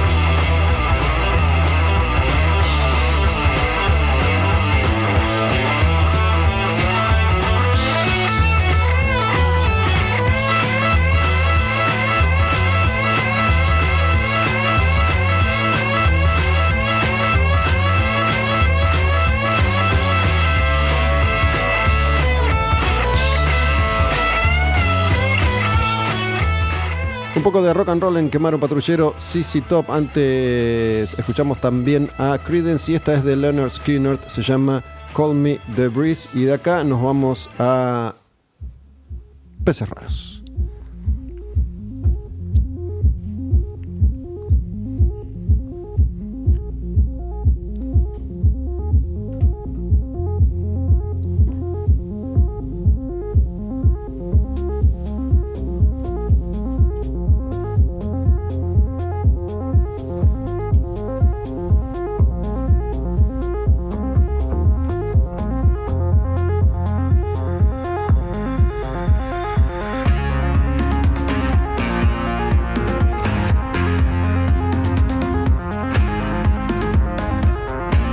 Recuerdo hace, no sé, un año más o menos que presentamos esta canción y es ya la canción que tiene más streams en Spotify en la cuenta de Peces Raros. Se llama No Van a Parar, es de Anestesia. El último disco está Marco, Marco Viera de Peces, Banda de la Plata. ¿Cómo andas, Marco? Bien, muy bien. ¿Cómo ¿Todo están? bien? Sí, ¿Todo bien. tranquilo? todo muy tranquilo. Sabes que quiero, quiero aprovechar que estás vos acá y están ellos también porque yo desde hace ya bastante tiempo me la paso hablando de La Plata y todo lo que pasa artísticamente y musicalmente ahí, ¿no? Y me, resulta a veces difícil de, transmitir lo que realmente siento yo que sucede ahí cuando, cuando voy, porque hace mucho tiempo que voy. ¿Cómo lo contarías vos? Digo, para mí es un submundo, es algo que, que sucede ahí y sucede ahí. Sí, sí, es, es algo que sucede ahí y sucede ahí. Como decís, por ahí es. Por ahí lo difícil de, de explicar o de transmitir es lo que pasa en, en las situaciones de vivo, en las fiestas o los eventos donde tocan las bandas de la escena. Porque es una experiencia totalmente física, me parece, lo que está pasando. ¿Viste? Como no es un. No es un recital eh, tradicional, de banda tradicional, como la experiencia de, de quien asiste eh, es muy, muy personal y muy participativa. Y por ahí en una grabación, vos le mostrás una banda a alguien de, en Spotify y no podés transmitir esa cosa que sucede en el vivo, con los sistemas de sonido, con los graves, con todo ese empuje de aire y toda esa energía que estamos manejando estas bandas que estamos como jugando con la electrónica. Hay. Bueno, yo lo voy a tener que decir cada vez que hable de peces raros durante un tiempo y cada vez que me los cruce a ustedes. El otro día, ¿sabes que me crucé en la avalancha de Tecno Sí, de Burkina? Burkina son Val y Vicky, DJs de La Plata. También hicimos una, una avalancha acá en Niceto, acá en Palermo, acá cerca. la segunda. la segunda, la segunda en Capital, y estaba Almada. Almada, que labura con él mató hace mucho, mucho tiempo, pero bueno, Almada es una eh, figura repetida de, de la industria de la música, ¿no? Laburó con gran parte de lo que fue el nuevo rock argentino en su momento, y mm, le contaba esto que, que siempre digo, ¿no? Así como me parece a mí, él mató hace 15 años. Empezaba algo en La Plata que después fue el indie, para llamarlo de alguna manera, pero creo que, mm, no sé si fueron los primeros, pero sí fueron los primeros en hacerse populares. Y le decía que, bueno, para mí está pasando eso con, con Peces y las otras bandas con las que comparten cierto sonido, cierta estética, ¿no? Varese, Fus Delay, Trasante, B-Sides, digo, todas las bandas que, que tienen un componente de, electrónica importante. Sí, es algo que está pasando en, la ciudad desde hace unos años. Yo no, no viví el- la gestación de la escena de indie, sino que me encontré ya con, con- con- con la consecuencia. ¿viste? Llegué a La Plata en el 2011. sos de Mar del Plata. Sí, soy de Mar del Plata. Y llegué a la ciudad en el 2012, creo, y ya estaba toda esa sonoridad eh, instalada, funcionando. Él mató, ya era, él mató. Y pero se, se genera- se generó y se sentía clarísimamente un, un sonido, un- una estética, un concepto arriba del escenario, desde, el- desde lo visual, desde el comportamiento, desde lo que se transmitía de todas esas bandas. Yo veo que en, en nuestra escena actual, esto que se estuvo gestando estos años, pasa un poco lo mismo. Eh, todas estas bandas que mencionás, hay algo que las une, pero por ahí si las escuchás, eh, no sé, Trasante y nosotros, no sé cuánto tenemos que ver estéticamente pero yo lo siento como parte de, de todo este entramado también. Como creo que a fin de cuentas lo, el, el hilo conductor está en, en esta propuesta que termina sucediendo en el vivo, porque yo voy a ver a Trasante, es una banda que por ahí está más cerca de, de un bolero electrónico, una canción más tradicional, y, y veo que la gente, la gente quiere bailar, la gente está con una necesidad, una avidez de, Mira, acá te de pongo mover un, el cuerpo. un trasante, ya que estamos hablando Dale. de, de trasante. ¿Puedo elegir? Ah, bueno. Sí, listo. sí, no, no, está bien. ¿Cuál querías elegir vos? A mí me gusta por fea. Por fea. Me- Esta me encanta es, esa eh, canción. Despertar es espuma, pero bueno, vamos con la que dice Marco, se llama Por fea, trasante, trasante con Z. Gracias. Y no es que seas fea, Adicta es parece. que Adicta, esa, eh, Esta, esto, ¿eh? esta voz, ¿no? Esta voz, Sí. este arreglito, esta melodía. Bueno, es una banda que nos, nos mencionaron un montón a nosotros en- cuando estábamos haciendo nuestro primer disco o el segundo. Nos llegaban muchos comentarios de YouTube que decían como, acordado de Adicta, acordado de Adicta. Y ahora estuvimos, eh, tuvimos un pequeño intercambio con Rudy de Adicta, que él habló de nosotros en una entrevista, dijo algo muy lindo de la banda y lo invitamos al Niceto. Ah, sí. a, sí, a que, a ver, que vea el show. No ya. sé si lo viste, creo que no lo vi en vivo, lo hemos invitado al ópera. Esta fecha que pasó y no pudo ir, pero ya nos ¿Cuándo vamos es a el, cruzar. el próximo Niceto? El 13, 13 de septiembre. Bueno, hace unos minutos eh, a Gustavo yo le dije que es mi dealer musical. Me está pasando muchísimas bandas nuevas y estoy tratando de ponerme al día. Y me pasa muchas por WhatsApp. Y la mayoría de las veces que me hace una, una entrega de bandas, me ¿escuchaste estos pibes? Generalmente son de La Plata. Y mi respuesta suele ser, qué bueno estaría verlos en vivo. Vos, Marco, dijiste algo al respecto, que las bandas de La Plata se están caracterizando más por, por el vivo. Y por lo menos con lo que respecta a peces raros, a mí me da la sensación de que se toman el tiempo ustedes de, de- de generar un clima para el oyente, que no tiran toda la carne al asador en un minuto, en un minuto dos minutos de la canción. A veces, eh, no están así, piensan más la canción al momento de componerla para el vivo, se da naturalmente, ¿cómo, cómo lo, lo, lo visualizas vos? No, es así, es así. Eso es como un, una herencia o algo que rescatamos y absorbimos de la electrónica, de la electrónica de pista, de- del mundo de la producción de música electrónica, del techno, del progressive, donde la forma de un track tiene otro tiempo en su desarrollo, eh, se llega hacia un clímax o hacia la información más dura del track recién a los 3-4 minutos, porque está pensado para que se mezcle con otro y así se va generando un set. Eso lo, lo extrajimos y tratamos de, de hacerlo convivir y coexistir con la canción. Nosotros venimos de la canción, venimos de una tradición más rockera y nos encontramos con la electrónica y empezamos a ver qué cosas de la electrónica podíamos, nos podíamos apropiar nosotros, ¿viste? No que la electrónica se apropie de nosotros, sino qué cosas, qué elementos son constitutivos del género, de ese lenguaje más que género, te diría, porque es un lenguaje, es un código. Y es un código y un lenguaje que su sentido se constituye mucho en el vivo. En las fiestas electrónicas se, se manifiesta y se crea constantemente ese código, se entiende ese lenguaje musical y creo que, que con las bandas de La Plata pasa eso, tenés que ir a verlo en vivo para terminar de entender qué es lo que está pasando con esa propuesta. Yo creo que hay, hay un ejercicio para todos los que estén escuchando esto en vivo, ahora en radioencasa.com o después en Spotify, que puede ser muy práctico, ¿no? Eh, si bien no hay mucho material en video de ustedes en vivo, pueden ir a la cuenta de, de Instagram de Peces Raros y aunque sea ver algún videíto que esté subido ahí, sin audio. Si ven a Peces sin audio, pueden llegar a pensar que es una banda que tiene una intensidad rockera diferente a la que realmente tiene. Ah. ¿no? Digo, vos podés flashear que. Digo, ustedes empezaron siendo una banda de, de rock en esencia y creo que conservan eso si uno los ve. Digo, es bajo, batería, guitarra, más allá de que está la presencia de, de teclados y, y sumaron a, a un tecladista más, ¿no? Hace, hace Sí, poquito de, sí. de Fuzz, Fuzz Delay. Pero si después los vas a, a ver en vivo, te das cuenta que tiene mucho más que ver con lo que él decía, ¿no? Con esto de, de- de la estética y, y la propuesta esencialmente electrónica. Que es una de las cosas que yo trato de transmitirle a la gente que le cuento cómo es un show de ustedes y cómo es lo que sucede en La Plata. Digo, yo te conozco a vos, Astilla, por ejemplo, y estoy seguro que vos tenés creada en tu mente la imagen de lo que es un concierto de rock con lo que sucede en un concierto, concierto de rock, que es muy distinto a lo que pasa en un concierto de peces raros, ¿no? donde la gente está más concentrada en lo que ellos proponen, que es un principio y un final.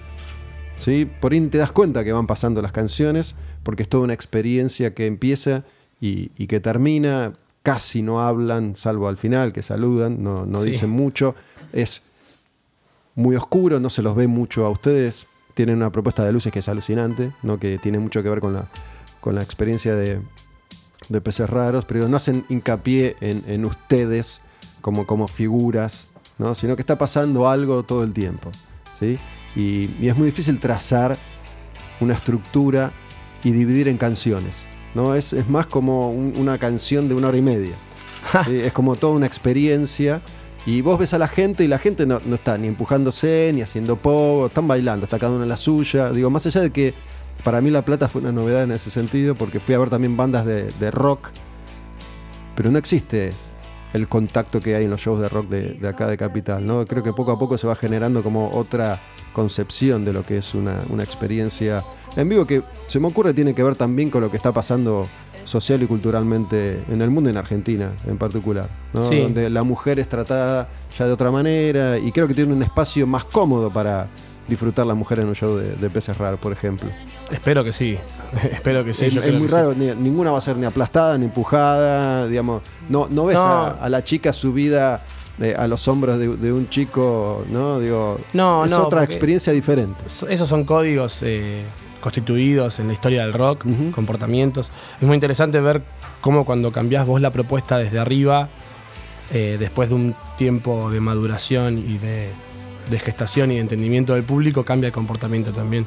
Eh, como vos decís, nosotros desde lo lumínico y lo escénico mm, tratamos de no, no hacer la clásica cuestión icónica, viste, de las luces y toda la atención visual focalizada en los instrumentistas, en la banda, eh, sino como ver qué pasa si apagamos un poco ese, sentido de, de estar mirando siempre el escenario y donde está el foco de atención visual y, y qué pasa con, con el resto, qué pasa con la audición, qué pasa con el baile, qué pasa con el resto de, de la actividad de- corporal de, de la gente y sucede eso, que primero se empiezan a comportar de otra forma, empiezan a dar la espalda al escenario, muchos, eh, porque están viendo a su grupo de amigos por ahí, empiezan a generarse otro tipo de situaciones, eh, de comportamientos. Y sí, sin dudas es un... Por ahí decías vos algo de, que puede ser expresión de, de algo de la, de la nueva cultura o del- de los nuevos entendimientos de la, de la realidad de, de las nuevas generaciones. Hay algo muy individual, me parece, como una, la experiencia subjetiva, como lo único, digamos, para cada uno que importa. Cada uno puede ir y bailar como quiere o vestirse como quiere. Y el juicio es como que o no le importa o ya ni existe. Es como que todo eso fue se fue despojando de la cultura y creo que es una expresión también de, del, gran, del gran valor de la individualidad que hay hoy en día. Yo trato un poco de, contar mi experiencia porque por ahí sirve para que el que no, no conoce a peces o no conoce no conoce La Plata y la escena de La Plata no termina de, de comprender. A mí me costó, ¿no? A mí me costó al principio, yo los iba a ver en vivo y Peces debe ser la banda que más veces vi en vivo en el último par de años.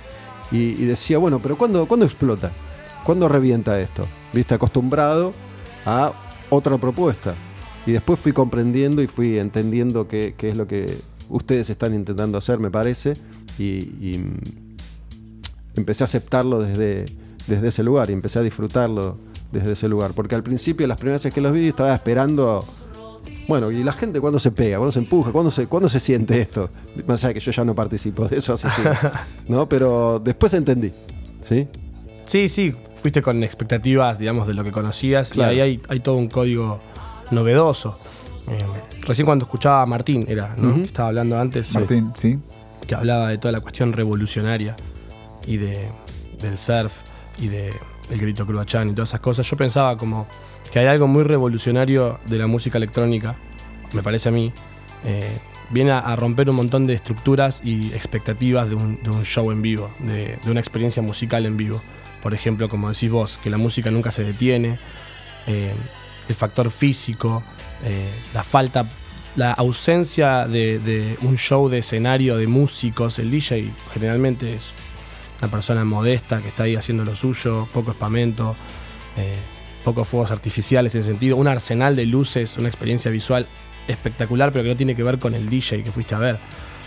Un montón de cosas que están rompiendo o que la electrónica vino a romper. Sabes que mientras pongo un poco de, de Varese, la banda que va a estar con Peces el 13 de septiembre en, en Niceto, sabes que me acuerdo siempre de una charla que, que tuvimos vos, varios más y yo en Ciudad de Gatos el año pasado, o este año no me acuerdo, ¿no? que empezamos a hablar de música y terminamos hablando de, de Charlie, de Génesis y de todo. Sí, que yo me dije, me, acuerdo. me sorprendió ¿no? el, el conocimiento musical de todos los que estaban ahí. Ciudad de Gatos es un bar de, de La Plata que me parece que es clave hoy en día para, para distribuir y difundir la- las expresiones artísticas de, de La Plata. Es un núcleo. Es un núcleo. Totalmente. ¿sí? Y bueno, empecé a, a interesarme un poco por, por la electrónica. Nunca le había dado demasiada bola, salvo algo ahí de referencia.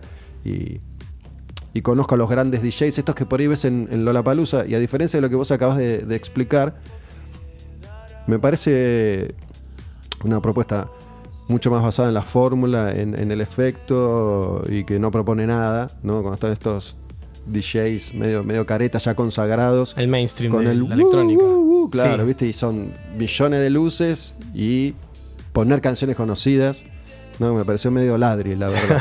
este, pero digo, tampoco es que es nueva la electrónica. No sé si está pasando algo nuevo desde esto que, que hacen ustedes y, y que la figura del DJ, porque vos también sos, sos DJ y Lucio, que es otro de los integrantes de Peces, también. Sí. Varios de los que tienen bandas también son, son DJs y están encontrando ahí en la electrónica algo, no sé si nuevo, novedoso, diferente a, la electrónica anterior. Digo, Burkina mismo. ¿sí? No me parece que sea eso igual que otra electrónica que, que anda por ahí. No, no. Es como todo. O sea, hay, hay un montón de géneros. Hay un- es un universo entero, es un lenguaje entero la electrónica. Y te puedes encontrar con una vertiente por ahí más pop, por así llamarlo. Llevarlo a, por ahí a términos que todos conocemos, más tradicionales. eh, que por ahí tienen toda esa cosa que decís vos. Que tienen una cuestión de efecto, de simplicidad, de, de inmediatez con el oyente. Y también hay cuestiones mucho más, o géneros mucho más profundos, o llenos de contenido, de relato, eh, más oscuros a veces.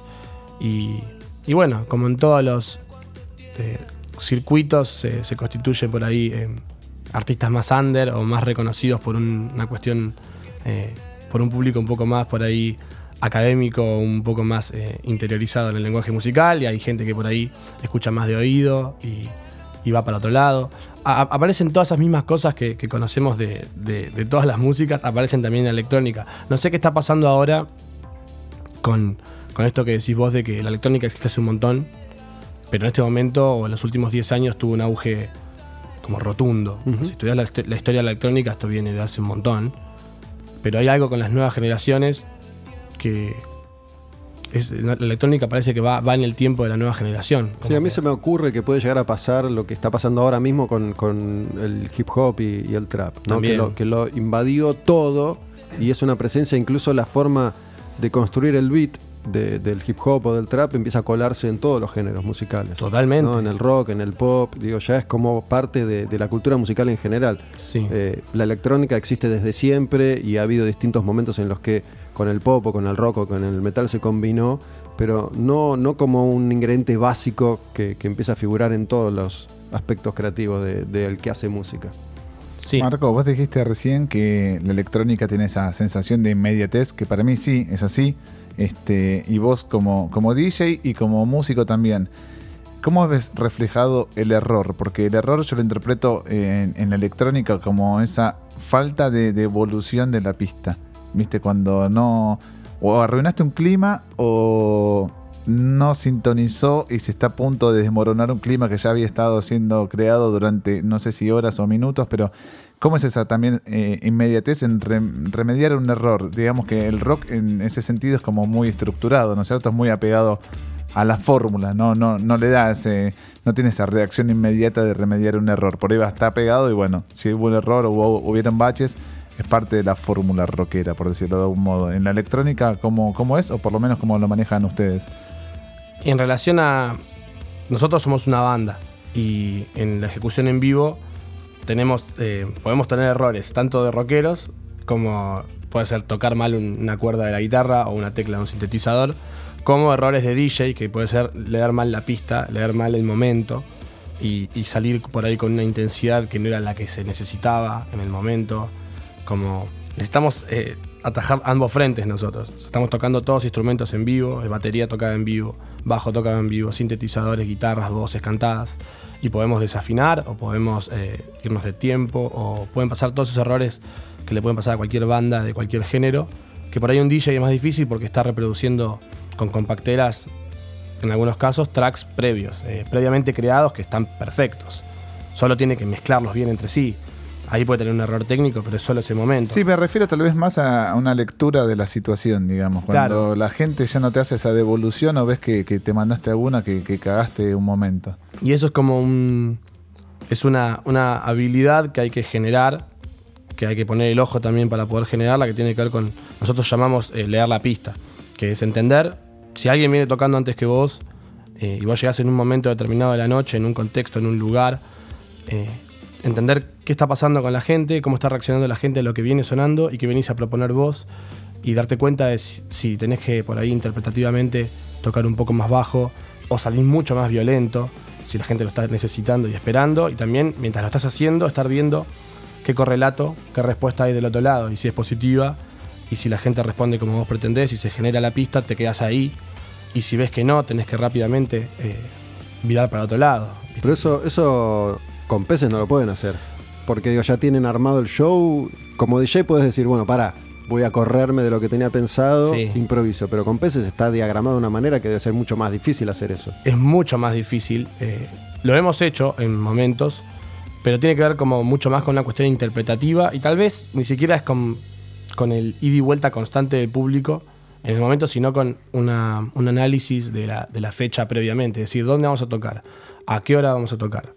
¿En qué contexto? ¿Somos eh, en nuestra fecha? ¿Somos invitados? Eh, ¿Qué sonido? Y ahí decís, con qué parte del show vamos o qué tocamos o por ahí cambiamos algunos arreglos. Si tenemos poco tiempo, por ahí hacemos enganches más rápidos, más violentos ¿Sabés para que, poder tocar más temas. eh, cambia todo. Marco trajo canciones solistas, ¿no? Que, que estás preparando, vamos a escuchar algo. Dale, sí, sí. Pero quiero, quiero tirar otra data. Si tienen pensado ir a ver a peces en, en Niceto, una, una experiencia. Yo voy viviendo distintas experiencias viendo a peces. En el último ópera en La Plata, Hmm. estuve en el vallado, todo el show. Estaba pegado a donde estabas vos, de hecho. Sí. Estaba a 30 centímetros de, de Marco. Y está bueno como para vivir la experiencia un rato, pero me parece que si van a ir a ver a peces, tienen que correrse un poquito hacia atrás. ¿No? Porque la propuesta de ellos que preparan de luces es muy importante para disfrutar del concierto. Y yo estaba tan adelante que no lo pude No, vivir bien. claro, no Digo, le decía a Pablo, ¿no? que es eh, uno de los dueños de Ciudad de Gato, no había tantas luces hoy. Y después cuando vi video, digo, claro, estaba ahí pegado al escenario. no las podías ni ver. no podía verlas las luces. Claro, Así sí, que sí. Para, para disfrutar esa hay que ir como un poquito más atrás. Sí, al medio. El Al mejor medio. lugar. Ahí siempre. es el mejor lugar. Che, ¿qué, trajiste? ¿Trajiste unas canciones tuyas? Sí, estoy haciendo un. Yo vengo produciendo electrónica hace un tiempo, más allá de, las canciones de peces raros, tracks de electrónicas, lanzamientos por sellos, más del, circuito de, la electrónica más pura. Y hace poco me empecé a encontrar con algunas cosas que estaba haciendo de que, no sé, me parecía que estaba, estaba como en un lugar medio extraño. Estaba metiendo algunas guitarras, conviviendo con el tecno. Eh, en un tema, un track, le metí una voz y le, le armé como una canción track ahí en el medio, en el híbrido en el medio. Y se me ocurrió que podía llegar a hacer algún día un, un disco. Un disco de. como un, un disco de música electrónica, pero concebido como disco desde, desde mi entendimiento de, de la obra, que vengo de la banda, de las canciones. Y bueno, nada, estoy trabajando sobre eso todavía. Me traje algunas que ya están sonando bastante bien. ¿Cuál, cuál querés que escuchemos? Te había dicho una que se llama Fabulaciones, que tiene voz, es más cancionera. Esta, esta misma. ¿Esta es la que me has pasado a mí? Sí, es, es mi hit. Esta es la, la única que escuché hasta ahora. Se llama Fabulaciones. Escuchamos lo nuevo de Marco como solista. Marco de Peces Raros. El 13 van a estar tocando con Varese en Niceto.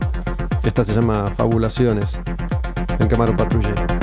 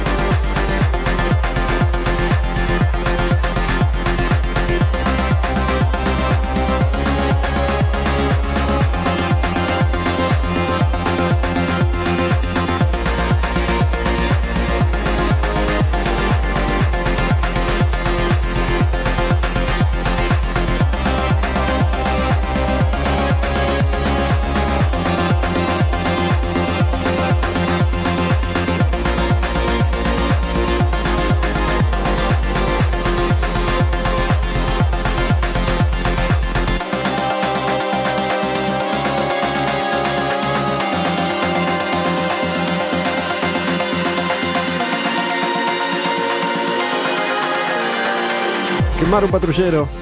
Todos los martes en vivo, radioencasa.com, 14, no, 16, 16 a 18, 4 de la tarde a 6 de la tarde en vivo. Después se escuchan en Spotify este programa y también los episodios del podcast que grabamos con Astilla. Está Marco Viera de Peces Raros. Estamos escuchando Fabulaciones, que es una de las canciones que está trabajando como, como solista. Y te quiero preguntar algo, Marco, pero antes quiero que escuchemos un poquitito de esto, porque, bueno, yo me cebo y enseguida quiero construir castillos en el aire. Pero para mí, esto es lo mejor que está pasando en Argentina en este momento. Es Catriel y Paco Moroso. ¿Tenés escuchado algo de Catriel? Catriel, sí. Sí. Yo siento que están como en un momento, están en una especie de cresta de la ola y cada vez crecen más. En vivo son, son interesantes y son importantes. Muy diferente a algunas propuestas que tienen que ver por ahí musicalmente con esto, pero que en vivo no garpa mucho. ¿no? Catriel es, Creo que el fu- es fuerte. es muy te fuerte diría. en vivo, es muy fuerte en vivo. Los videos están muy buenos, Muy estéticamente son muy buenos y están en un momento increíble. Yo me acuerdo que lo conocí con un video que hacían como todo un juego de como si fuese un celular, Instagram, todo movido, medio así, no me acuerdo qué Sí, tema. me parece de esta canción de Ouke. Voladísimo. Hicieron ahora un video nuevo de, de- de la última canción que se llama Hola Mina XD. Lo miré. que es un delirio. Sí, es un un delirio. delirio. Es un delirio.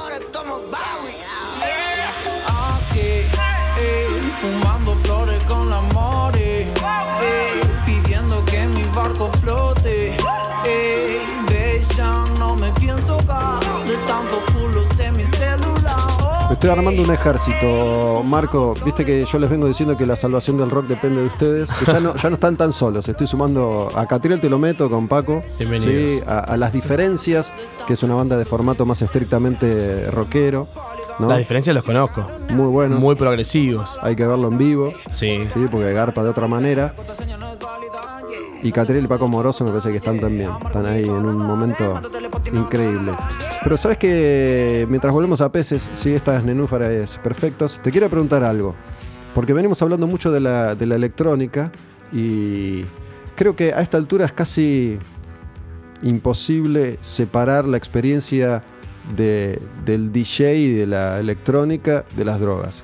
Digo, eh, no me parece que sea necesario para peces, creo que es una experiencia diferente.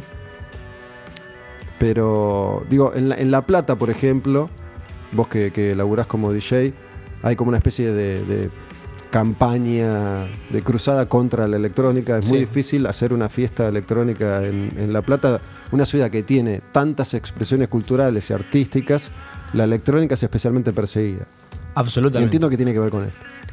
Digo, Se supone el, que el que argumento que, se esgrime o que se rumorea, si es que hay uno, es ese, es el, de- el temor a. Sí, eh, tengo entendido que, ese es el argumento. Si, es, si esa es la, motivación, me parece una resolución muy pobre. Me parece una resolución súper pobre porque están persiguiendo fiestas electrónicas donde hay un, producto artístico, hay una música, hay gente que va a bailar y no a consumir nada. Y están yendo hacia el evento, hacia la música y no están, no están haciendo nada en relación a las sustancias, en absoluto. Es algo que, que entiendo que por ahí es difícil de, de encarar, es difícil por ahí de hablar, pero es como que se me ocurre que también es necesario porque no, no termina de, de entenderse muy bien. Digo, para aquel que nunca lo vivió es como algo que se rumorea, como una cosa extraña, como una especie de leyenda o de miedo a, a algo misterioso que sucede. Sí. Eh, pero son como culturas que están hoy, querramos o no, están ligadas.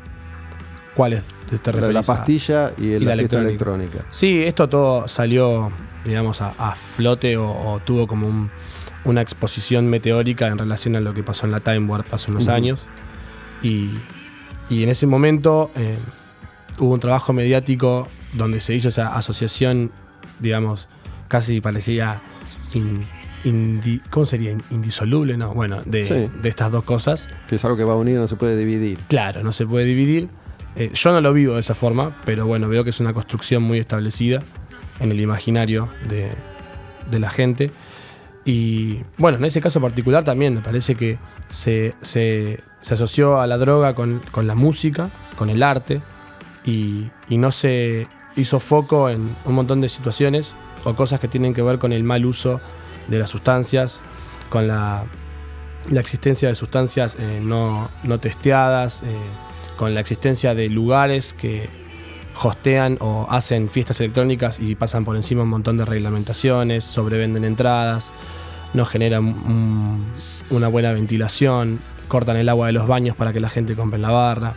Es todo parte de un combo que termina en, en tragedias. Pero la tragedia la paga la música electrónica y no el dueño del boliche. Es medio extraño. Es medio extraño lo que pasó ahí. Sí, yo es algo con lo que me empiezo a familiarizar ahora recientemente por, por frecuentar La Plata. Digo, Eh, entiendo que en Capital no lo sé, eso no sucede. Digo que hay lugares que, que siguen estando habilitados, más allá de que hubo, como cada vez que sucede una tragedia, este, una especie de mm, casa de brujas, Sí, cuando claro. fue lo de Time Warp, que después se va acomodando, ¿no? Se acomodan las como, fichas, como sí. siempre, como siempre sucede. Igual es verdad que en La Plata particularmente hay una persecución que yo no vi nunca. Claro. Ni acá en Capital, ni en ningún lado. Es una persecución absoluta. Y yo primero creía, o tenía una teoría que tenía que ver por ahí con que, bueno, no sé, vendrá algún, algún magnate a poner un gran boliche de electrónica y está, Está limpiando. elim- eliminando la competencia. Pero ni siquiera se trata de eso, me parece, porque no aparece ningún magnate a poner nada. Y también persiguen lugares por ahí que, si no hicieran electrónica, no los cerrarían. Hay una bajada de línea que es no hagas electrónica. Sí, sí. No hagas fiestas de electrónica. Y me, me consta porque tratando de hacer avalancha de tecno en La Plata, hacerlo bien, hacerlo en un lugar habilitado, los lugares mismos te dicen, acá viene y nos dice control urbano, que no sé si existe en otro lugar que no sea La Plata, digo, acá, que yo sepa, de esa forma en Capital no existe control urbano, digo, hasta donde entiendo, en La Plata vos llamas a control urbano y control urbano está obligado a ir al lugar, más allá Sí. que clausure o no, está obligado a ir al lugar, ¿no? Funciona así, Sí, Marco. Control Urbano parece ser una entidad que apareció hace cuatro años, creada para cerrar pura vida, y ahora eh, se quedó sin trabajo y está, la reasignaron a clausurar fiestas electrónicas. Bueno, Pura Vida sobrevive. Sobrevivió y va a sobrevivir. Que es un- Por es el apoyo de, la Sí, gente, es- sobre todo. Yo siempre lo, para, para que entienda aquel que no conoce, lo comparo con cemento, ¿no? Eh, es un lugar emblema ya de La Plata donde hay algo todos los días de la semana y donde todos pueden ir a tocar con ciertas facilidades que en otros lugares no, Ah, no encuentran. Es un núcleo y un pulmón de la cultura de, musical de La Plata, pero que no quepa ninguna duda. Es un lugar que a nosotros, por ejemplo, nos, nos permitió hacer nuestras primeras mejores fechas ahí, a toda disposición, un buen trato, un buen deal. Que yo la primera vez que fui también flasheé, ¿no? Es un lugar muy chiquitito, ¿sí? El escenario mide 40 centímetros, vos estás al lado de- del músico y va, va un público eh, que por ahí acá no ves. A ver bandas de rock, ¿no? Sí. Incluso. Sí, hay, sí. hay todo tipo de expresiones artísticas, pero yo fui las primeras veces y fui a ver a Guacho, fui a ver a, a La Patrulla y, y veía un público que no suelo ver acá. Digo, hay casi tantas mujeres como, como varones. No existe el conflicto. Hasta me llamó la atención que te ven, puedes tomar cerveza. Digo, acá no se puede tomar cerveza. ¿Cómo que no se puede en tomar algunos cerveza? lugares no puedes tomar cerveza y no puedes tomar cerveza de, de, de lata o de botella, de, de vaso de plástico. Ah. Acá hay lugares donde no puedes tomar cerveza. No podés tomar cerveza No ni en podés un vaso. cerveza. No. ¿Y qué venden en la barra?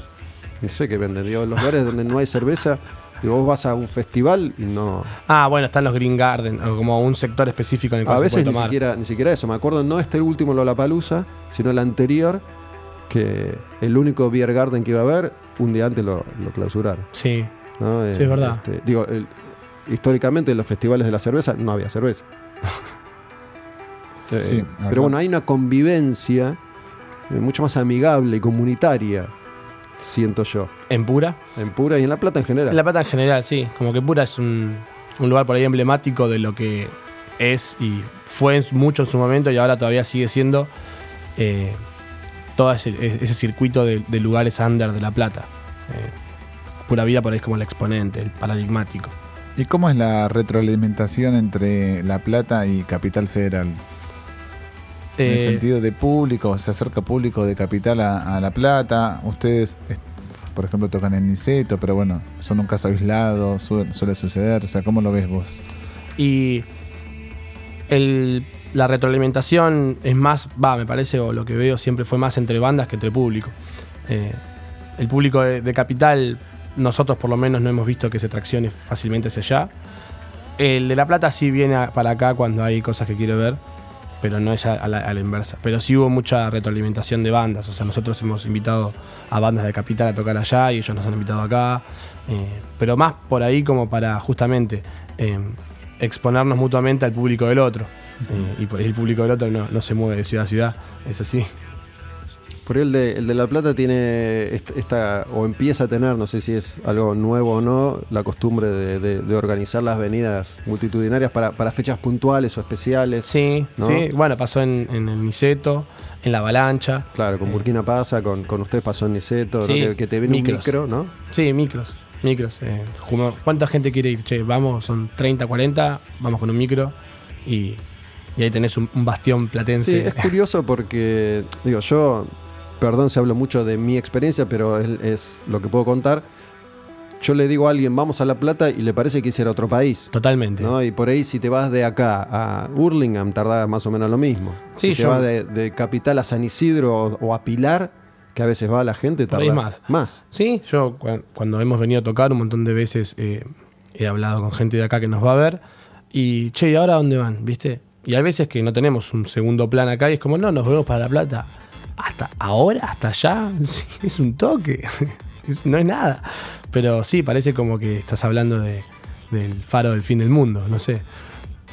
¿Escuchamos otra, otra canción de las que, de las que trajiste? De las Dale, dale. ¿Sí? em, Podés ¿Cuál? poner una que se llama eh, Hipnopedia, pero ponela ya un poquito adelantada porque dura nueve minutos. Es- ¿Que- ¿Querés escuchar una parte en particular? ¿Cuánto- No, no. ¿Cuántos minutos le damos? Que ya haya arrancado, que Ya ya haya arrancado, arrancado. sí, a los 2, 3 minutos más o menos. Dale, ahí está. Marco de Peces presentando una de sus canciones que está trabajando como solista en Quemar un Patrullero. Estamos ya cerca del final del programa de hoy. Hipnopedia. Hipnopedia se llama. Sí. ¿Inventaste vos esa palabra o existe? No, la inventó Aldous Huxley, ¿lo conoces? Sí. El escritor. Bueno, en, en el libro Un Mundo Feliz se llama como una suerte de terapia en la cual someten a los bebés que les repiten palabras mientras duermen todo el tiempo Sí. y así como que programan su, su pertenencia de clase, una cosa así muy piola. eso es lo que hay que romper en, en el libro ese, ¿no? Sí, tal cual. Es tipo Fahrenheit, ¿no? Esas especies de de existencias distópicas donde parece que todo es perfecto, pero en realidad está todo mal. Y plantea como un, un problema moral que a mí me pareció muy interesante y es que en ese mundo los humanos están programados y totalmente... No, no existe la libertad, pero no se cuestionan que no tienen libertad, ni la conocen. Como un lavaje de cerebros del nacimiento mismo. Y a través de esa suerte de, la- de- de- de programación pavloviana eh, de, los- de las, las cabezas de la gente, esa gente que está sometida a un destino i- irrevocable, tampoco se angustia al respecto, porque están programados para ser felices haciendo eso. Y es como está mal, está bien, es bueno, es malo, y no, no está fácil de resolver. Bueno, a ver si esa canción nos lleva a ese lugar. Vamos a ver.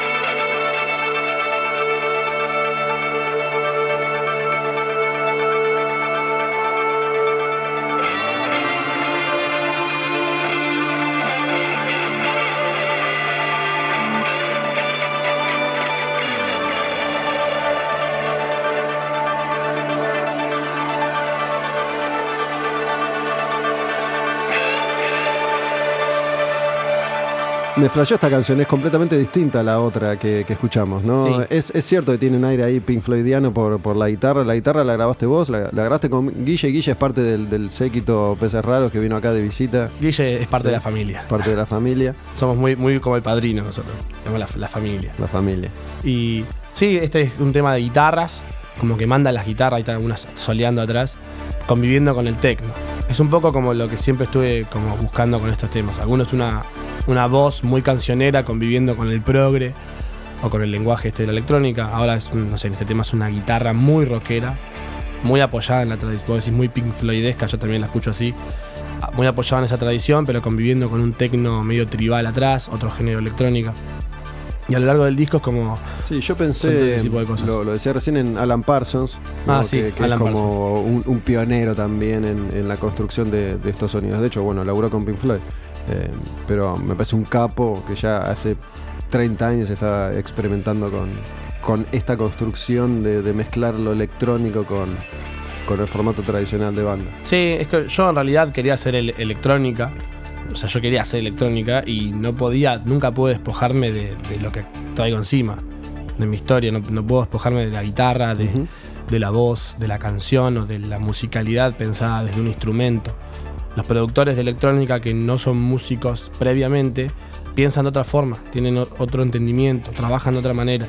Y yo vengo muy del instrumento, entonces estoy haciendo un track, tengo un beat, qué sé yo, y no puedo evitar agarrar la guitarra y ponerme a jugar arriba, o agarrar un piano y ponerme a jugar arriba, o Sí, cantar incluso me algo. hace, me hace acordar cierto clima pop de los 80, ¿viste? Tipo, no sé si, si llegaron a ver División Miami, la serie, alguna vez que No, tenía una música muy muy importante. Creo que es la primera vez que una serie hace tanto hincapié en, en el, acompañamiento musical. pero como un tema tenía, o. Tenía música de la serie Sí. y tenía muchas canciones que se escuchaban. Una banda de los sonora, 80. digamos. Sí, pero tenía también hits de los 80 que se escuchaban eh, en la serie. Ah, está bien. Sí. Eh, y, y era. eh, en ese momento era una serie muy muy moderna. División Miami. División Miami. No sabes La- ni de qué te estoy hablando. La he escuchado nombrar, o sea, pero en, en alguna serie o algo. Sí, sí, como decir Baywatch y nunca vi Sí, Baywatch, una pero cosa sé lo que es. Pero bueno, era policías en Miami, ¿viste? Claro. Y, y esa construcción de pop de los 80 con, con la producción que tenía la música de los 80, Sí. ¿no? De- ahí está la música de la serie. Ahí está la música de la serie. Mm. Era Jan Hammer, ¿era? Jan Hammer, Jan Hammer. Jan Hammer. Vas a flashear, ¿eh? Metele a Jan Hammer, te va a gustar, me parece. Pero después escuchabas, qué sé yo, Phil Collins o digo, y escenas de, de- el, el Don Johnson era el, el- el policía, uno de los protagonistas. Sonny Crockett era el personaje, Don Johnson el actor, iban en la Ferrari, viste, que de noche manejando por Miami, ojos entrecerrados. Y suena In the Air Tonight de Phil Collins, viste, esas canciones. Sí. De hecho, había cameos de músicos. ¿Cameos No. qué es? Y aparecía en, en un papel chiquitito Phil Collins o Gene Simmons de Kiss, creo que aparece. ¿En la serie? En la serie. Ah. Nugent. Este, aparecen varios músicos. ¿También fue pionero en eso? Me parece que sí. Como de meter. sí. Tipo, sí, sí, pastillitas. Escuchemos antes de, de cerrar un poquito más de alguna canción más Bueno, que, que esta, que está sonando va. ¿Esta se llama La Terapia y es el nombre del disco también.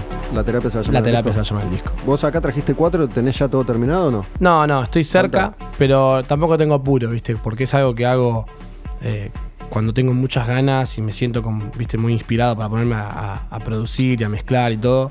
Y no me apura, ¿viste? Como lo voy a, lo voy a sacar cuando lo tenga. No, no estoy corriendo, digamos. Escuchamos un poquito más de lo nuevo que está haciendo Marco, Marco de Peces Raros. ¿La terapia? Sí, la terapia.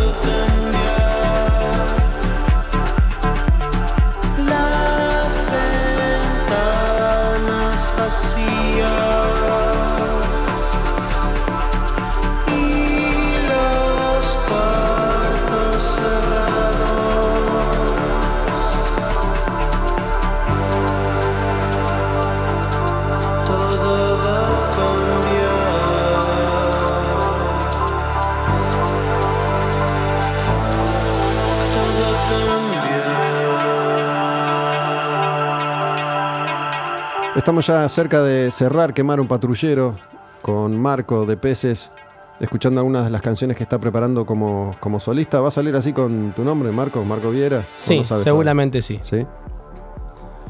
Peces el 13 de septiembre, falta un mes. Falta un mes Con, con Varese. en Varese Niceto. Y ahora vamos a sacar un aviso, ya que estamos, que vamos a sacar un videoclip nuevo. ¿De qué? De Nenúfares, que ¿De justo sonó hace un rato. Sí, ya lo tenemos y eh, se- ahora vamos a sacar la placa de- del estreno, pero si no me equivoco es el 17 de agosto.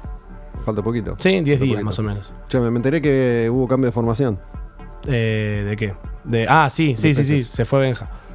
Eh, El otro día lo vi a, me dijo Goyo, Ah, para mirá. tocar él. Va a tocar por ahora, sí. ¿Por ahora? Sí, para cubrir. Va, y si él quiere y, y está, y suena todo bien, también se puede quedar. Sí, Goyo es, Es amigo. Amigo también de, de la familia, ¿no? Sí, es de la familia. Toca en Fus de Ley y toca en och- ocho bandas más. Ocho bandas más, ahora nueve. Este, lo vi en Reales el otro día. Ahí tocan las congas. Sí, lo vi, Sí. bueno, en Fus. Un, un muñeco hiperactivo. Pero, ¿va, va a tocar en Niceto? ¿Va a ser el debut ese? Sí, estamos ensayando. ¿Están ensayando? Sí, sí, sí. Y va. ¿Va? Y él conoce el género, ¿viste? Toca electrónica, tiene otro toque. Obviamente cada, cada eh, músico tiene como su, su identidad al toque y, la de Goyo es bastante distinta a la de Benja. Eh, como más eh, frenética. ¿Qué, qué tan difícil es? porque a veces el- el espectador pierde de vista. Porque uno tiene las mismas experiencias en cualquier ámbito, en, en tu casa, en la familia, en tu pareja, en tu laburo. Sí. Y a veces le exige al músico que, que pase por alto un montón de circunstancias que uno mismo no puede pasar por alto en la vida. Digo, en esto de la familia, en, en algo que es tan unido y que es un núcleo además tan cerrado como el de La Plata, donde todos se conocen, ir, ir caminando, ir creciendo, ir avanzando y tener que ir adaptándose a los cambios. Cambio de formación, cambio de estilo. De todo. Digo, sí. sostener una estructura todo el tiempo debe ser muy complicado. me Y a nosotros, o sea, somos una banda muy, que ha cambiado mucho eh, sonoramente, viste, de nuestro primer disco al segundo ya había gente que era como, eh, ¿por qué no hacen más esto? Y porque no soy la misma persona todos los días.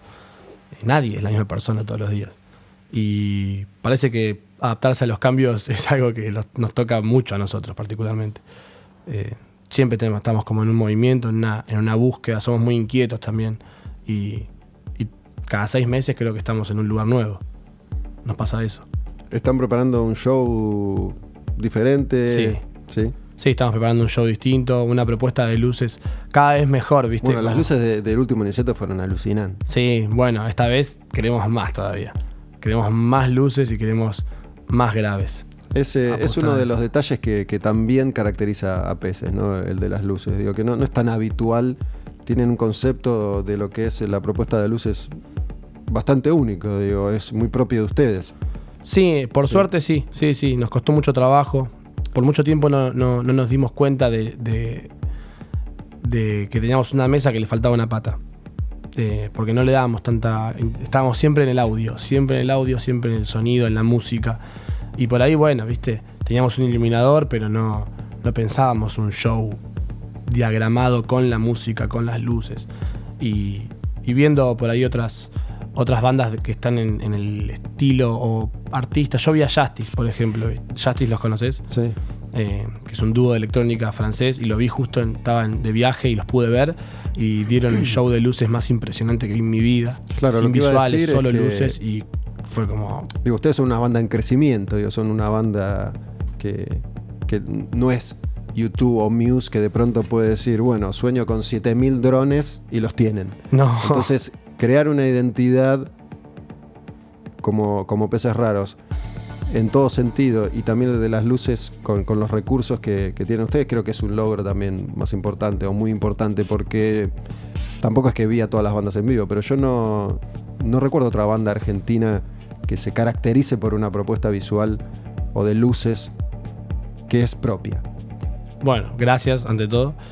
Y tal vez es un poco consecuencia de, de- toda esta búsqueda que, que mencionábamos antes de, de cómo nos mostramos en el escenario, qué queremos dar como show visual. Eh, no quisimos, nunca quisimos dar el show visual típico de las luces pegándose el escenario, siempre quisimos, desde que empezamos con la electrónica, vernos como siluetas y al no, al no hacer hincapié o acentuar a nuestra presencia en el escenario, tenés que dar otra cosa. Y por ahí en esa búsqueda nos encontramos apostando mucho a, a un show de luces. Sí, verdad, la luz apunta hacia afuera. Siempre hacia afuera. y porque es el efecto visual del que está mirando abajo. Que te pega un beam, un rayo de luz solar en la cabeza. Es mejor a que me pegue a mí. Sí, sí, son como 40 Darth Vader juntos. sí, sí, tal cual. Marco, gracias por haberte venido desde La Plata. Marco. Bueno, Sí. muchas gracias por invitarme. Astilla, Gustavo, un gustazo. Un gusto. Cerramos acá un nuevo Quemar un Patrullero. Entendemos la música como acto revolucionario en cualquiera de sus aspectos. ¿Con qué, con qué nos vamos? Astilla, Marco, Marco, ¿querés elegir algo para, para cerrar el programa? ¿Algo Buena que tengas ganas de escuchar? Eh, Déjame pensar. No, dale vos, Astilla. Algo de Justice. Ah, puede Bueno, ser algo de Justice. Eh, del disco, del primer disco Cross, Buenísimo. un tema que se llama eh, New Shack. Ya te lo, ya te cuarto, lo busco. creo que es el cuarto tema, si no me equivoco. Déjame que, mm, que repase algunas cuestiones que tienen que ver con, con el programa. ¿sí? Estamos en vivo los martes. Los martes de 4 a 6 de la tarde en radioencasa.com. El miércoles ya está subido a Spotify cada programa. Además grabamos un podcast con Astilla todas las semanas. Grabamos hoy uno de Zoom, así que depende cuando estén escuchando este programa si, si va a estar o no, o no todavía, pero em, chequean cada tanto ahí quemar un patrullero en Spotify y pueden escuchar todo lo que hacemos. Sumamos un podcast nuevo que es de Astilla con Nick Loretti, que se llama Por un puñado de dólares, que tiene que ver con, con la música y el cine. Sí. ¿Cómo El- era el- la bajada? Donde el cine y la música se baten a duelo. Ahí está. Una vez más, les pedimos que si, les gusta lo que hacemos y pueden colaborar con, la causa, van a radioencasa.com. Ahí tienen un sumate. Arriba a la derecha, abajo a la derecha. Y se pueden suscribir. Es voluntario. 100 pesos por mes. Sí, es la forma en la que muchos proyectos artísticos, creativos o de contenidos se, se las arreglan para poder solventarse y seguir creando y seguir generando contenidos específicos para la gente que busca algo en particular. Digo, productos como este que antes abundaban ya, ya hoy escasean, ¿no? Un programa que, tiene lo que este programa me parece a mí que, que ofrece, así que si se copan y quieren, quieren colaborar, buenísimo, son nada más que 100 pesos por mes, van ahí a su mate, es una suscripción voluntaria. Vamos con, vamos con Justice, ¿qué canción era, Marco? Eh, New Shack. Se ¿Vamos llama. con esa? Dale. ¿Sí? Sí. 13 de septiembre, Peces y Varese en Niceto. Háganme caso si confían en lo, lo que les digo. Soy tu dealer de música, haceme caso, Bastilla. Tenés que venir a ver a Peces. Voy a ir, dale. ¿sí? No, no se pierdan esa chance porque van a vivir algo completamente distinto.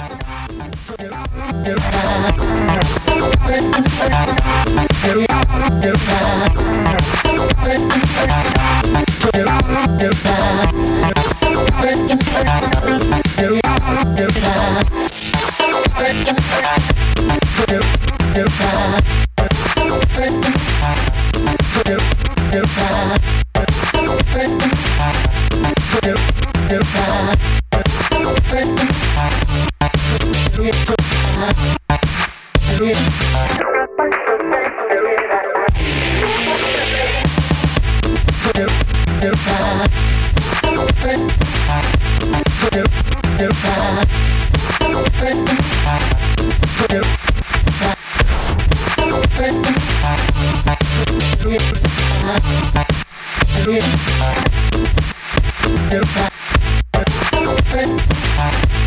Get up.